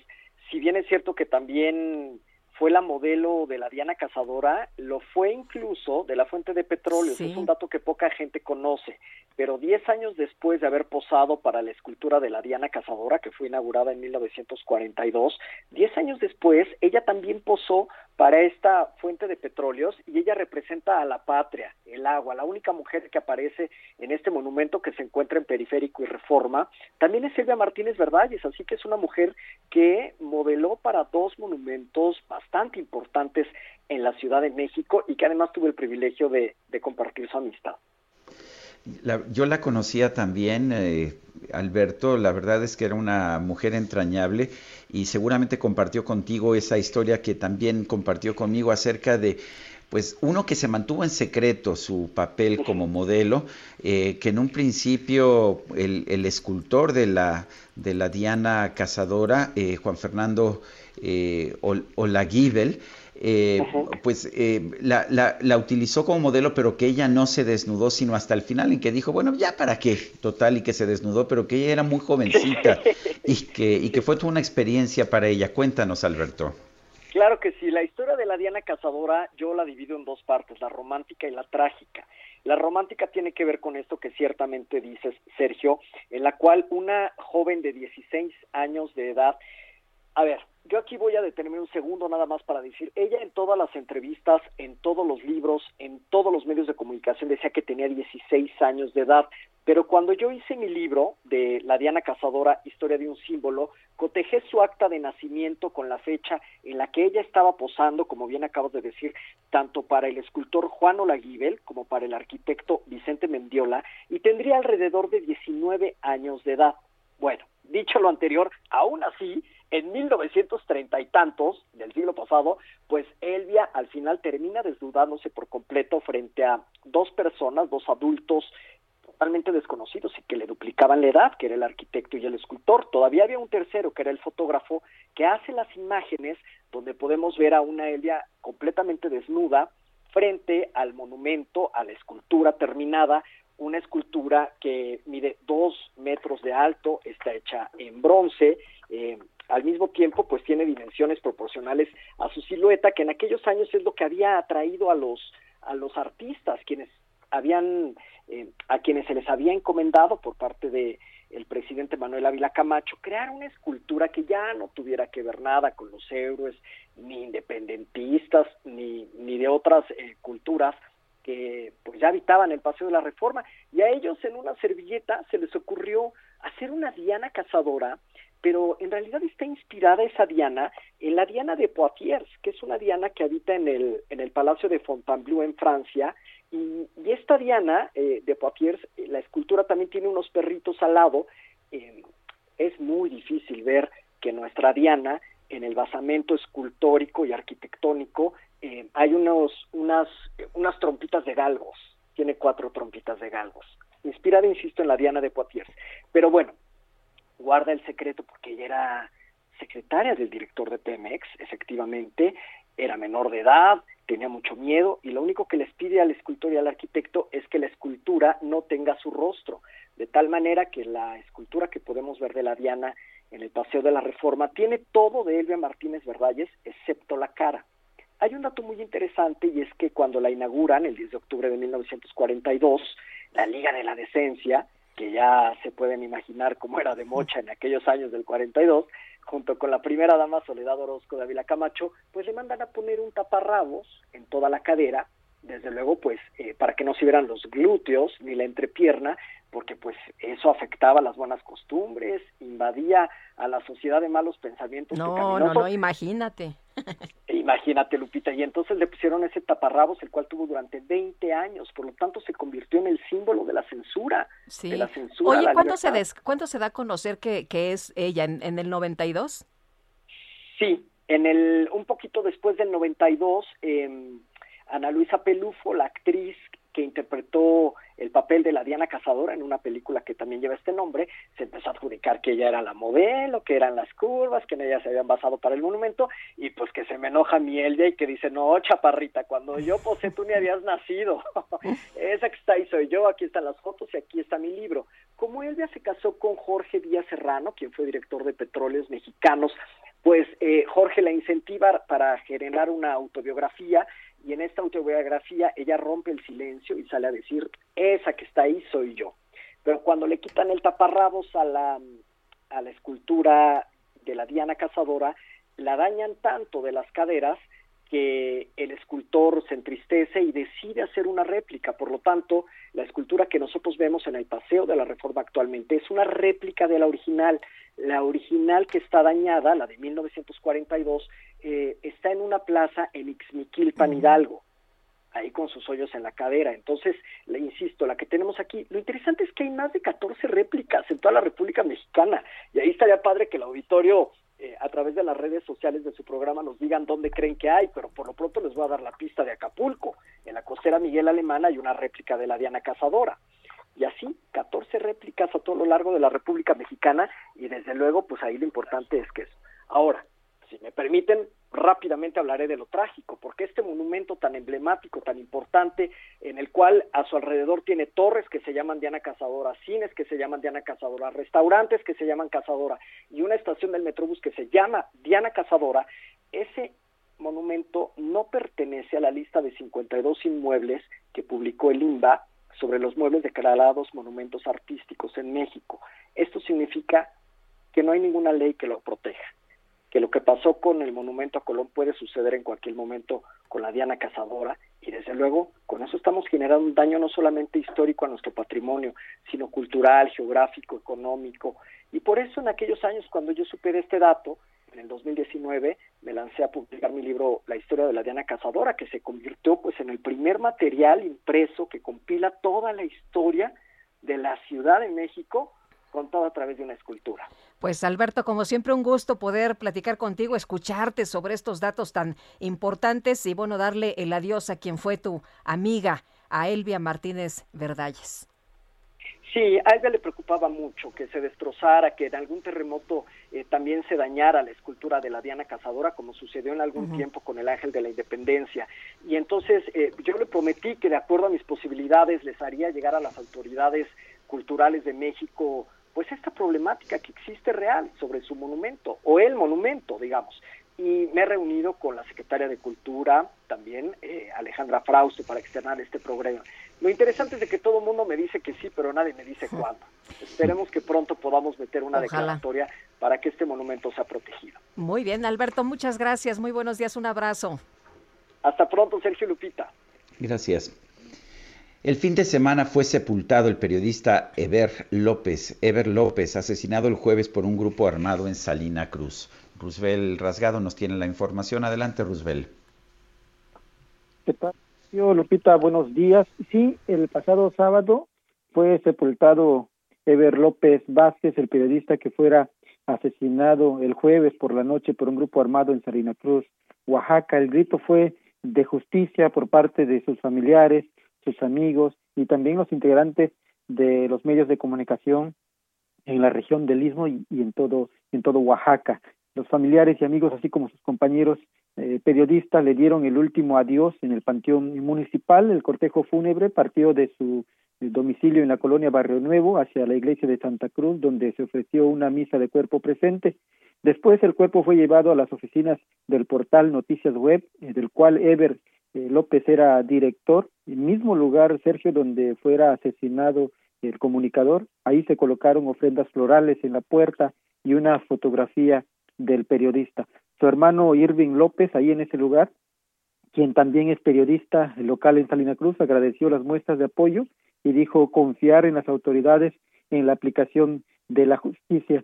Los restos del comunicador fueron trasladados al Panteón Municipal, donde fue despedido entre llantos y la exigencia de justicia. Ahí en este lugar, ya en el Panteón Municipal, Rodolfo Canseco, quien es amigo o fuera amigo y compañero de Ever, habló a nombre de sus compañeros, a nombre de los eh, integrantes de los medios de comunicación y pidió a los legisladores, tanto estatales como federales, promover una iniciativa de ley que verdaderamente, verdaderamente proteja a los periodistas. Señaló que el mecanismo federal de protección para personas defensoras de derechos humanos y periodistas no ha dado resultados toda vez que ya van cinco eh, comunicadores asesinados en el país en lo que va de este año.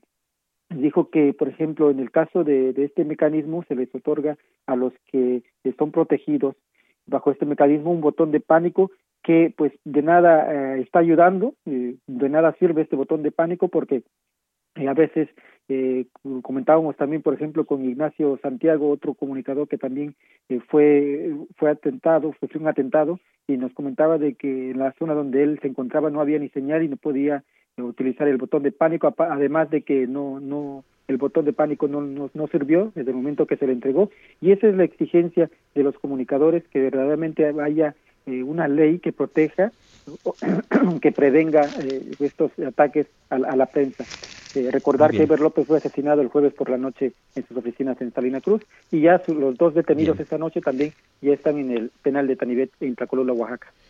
Roosevelt Rasgado, gracias. Buenos días, Sergio, saludos. Saludos y vámonos ahora con Mónica Reyes. Gracias, buenos días, Sergio Sarmiento, Lupita Juárez, amigos. Si tienen una solución sobre algún tema respecto a la economía en México, es momento de darla a conocer.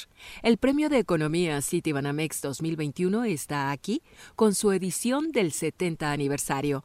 Participen y ganen hasta 500 mil pesos en premios.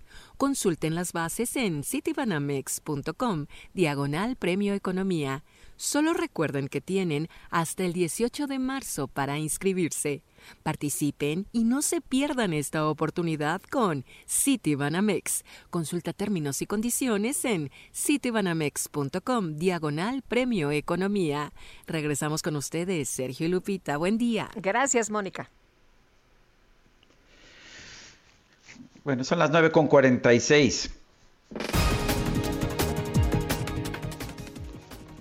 Bueno, pues vamos a, y a otra cosa, vamos a, vamos a, una, a un resumen de la información más importante de esta mañana. En su conferencia de prensa de esta mañana, el presidente López Obrador aseguró que su hijo, José Ramón López Beltrán, no trabaja en empresas relacionadas con el gobierno federal. Y lo que se dio a conocer ayer, o dio a conocer ayer José Ramón, de dónde trabaja, en efecto, es una empresa de los hijos de Daniel Chávez que me ayuda como supervisor honorífico en el tren Maya, pero no cobra absolutamente nada, ni tenemos ninguna relación este, de negocios. Él no tiene ningún negocio con el gobierno federal, no hay ningún problema de interés. Es de los empresarios que nos ayuda porque quiere apoyar. Bueno, por otro lado, el presidente López Obrador criticó a los periodistas y activistas que participaron en el foro virtual en defensa de la libertad de expresión. Todos somos Loret. Todos somos Loret. Imagínense, se me cae la cara de pena, de vergüenza. Este, todos somos Loret. Afortunadamente no fueron muchos, porque hay unos pues muy vivillos que ahí andan este, todavía enzarapados, pero otros que ya sabemos, ¿no? Este, desde hace tiempo han mostrado lo que son, que tampoco debe de avergonzar. Son conservadores. Lo importante es que ahora ya se están quitando la máscara. En este espacio, Jacqueline Pechar, excomisionada del Instituto Federal de Acceso a la Información, señaló que el presidente López Obrador pudo haber incurrido en un delito al difundir información privada del periodista Carlos Lorete Mola. También puede ser un delito es decir, esa invasión a la privacidad puede convertirse en un delito dependiendo de cómo se ejerce, qué tan grave es la, eh, la invasión. Hay que recordar que eh, los ingresos es el patrimonio y el patrimonio de una persona es una información sensible, es una información particularmente protegida. En México esto está totalmente protegido por la Constitución. Bueno, y la Fiscalía General de la República informó que ya presentó su acusación final en contra del exdirector de Pemex, Emilio Lozoya, por el caso Odebrecht. El ministro de Asuntos Exteriores de España, José Manuel Álvarez, señaló que su país no piensa tomar acciones contra México tras las declaraciones del presidente López Obrador sobre hacer una pausa en la relación bilateral. El gobierno de Ucrania exigió convocar a una reunión urgente de la Organización para la Seguridad y la Cooperación en Europa tras acusar a Rusia de no informar sobre sus desplazamientos militares. Yo quiero ser como mi papá. Me haré un bigote con la crema de rasurar. Su corbata y En redes sociales se dio a conocer la historia de un niño de tres años llamado Javier, quien tuvo una fiesta de cumpleaños con temática del Metrobús de la Ciudad de México, debido a que su papá es conductor, es conductor de este sistema de transporte. Tras darse a conocer el caso, el director del Metrobús, Roberto Capuana, invitó a Javier a conocer el funcionamiento de las unidades y le regaló un Metrobús de juguete, así como varias prendas con el logo del sistema. Hola, estamos en la línea 6 de Metrobús, acompañados por Javi, que acaba de cumplir tres años y que nos compartieron un video de su fiesta de cumpleaños que fue toda de Metrobús. Nos dio tanta emoción que decidimos invitarle y su familia afortunadamente aceptó. Entonces hoy empezamos en el patio Providencia, sacamos un autobús e iniciamos operación en compañía de Javi y de toda su familia. En Soriana, días de regalar amor. Cheesecake de frutos rojos familiar a 250 pesos. O caja con 6 donas de San Valentín a 28 pesos. Y charola de fresas frescas de 454 gramos a 47,80 la pieza. Soriana, la de todos los mexicanos. A febrero 14. Aplican restricciones. Válido en Hiper y Super. Bueno, y vamos a platicar de Amart, esta exposición creada por dos artistas mexicanas que buscan abrir espacios para que las mujeres pues se puedan expresar, puedan crecer, puedan desarrollar nuevas ideas, eh, escuchar y ser escuchadas y hablar y que, bueno, pues su voz, su voz se oiga y se oiga fuerte. Ramona Cosío, fotógrafa, Nieves Guerra, pintora, gracias por estar con nosotros esta mañana y nos gustaría que nos eh, pues platiquen qué, qué es Amart y cómo nace Amart. Mira, AMAR significa abierto de mujeres en el arte. Es un evento de mujeres, por mujeres y para mujeres, que tendrá lugar el próximo 4, 5 y 6 de marzo en el Hotel Galería Plaza San Jerónimo.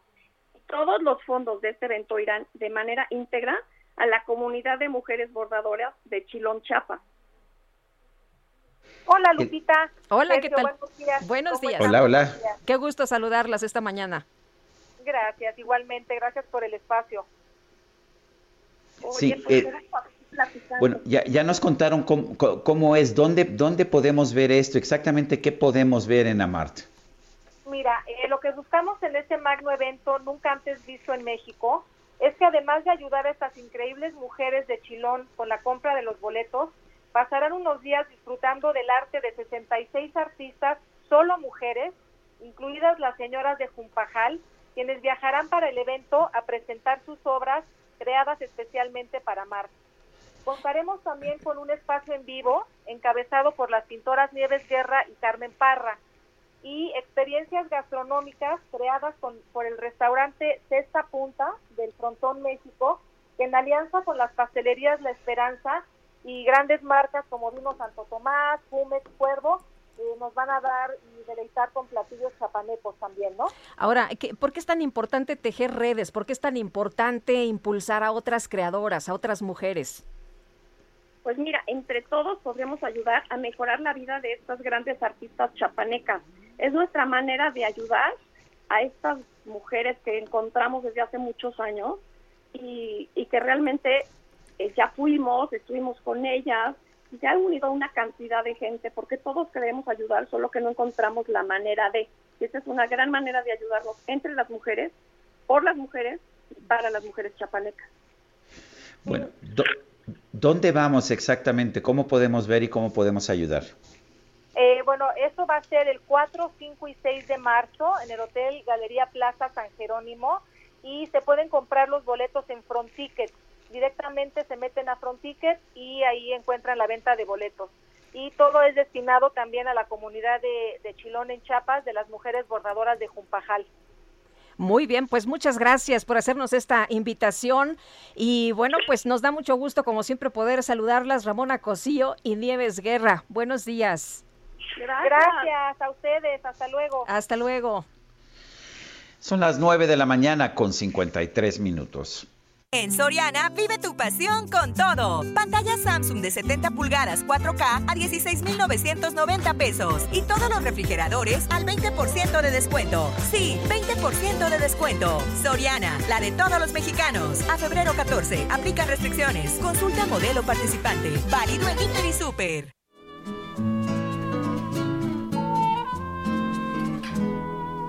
Ay, que no haría yo por ti,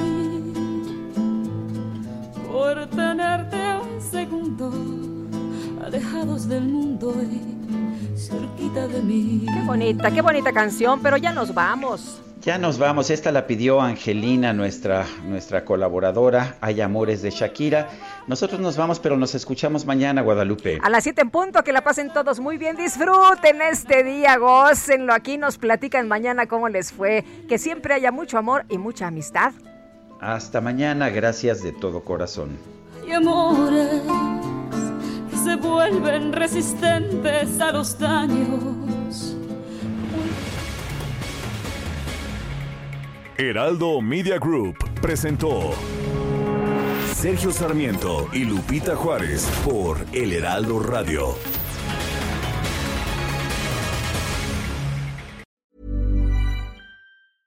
Want flexibility? Take yoga. Want flexibility with your health insurance? Check out United Healthcare Insurance Plans. Underwritten by Golden Rule Insurance Company, they offer flexible, budget friendly medical, dental, and vision coverage that may be right for you. More at uh1.com.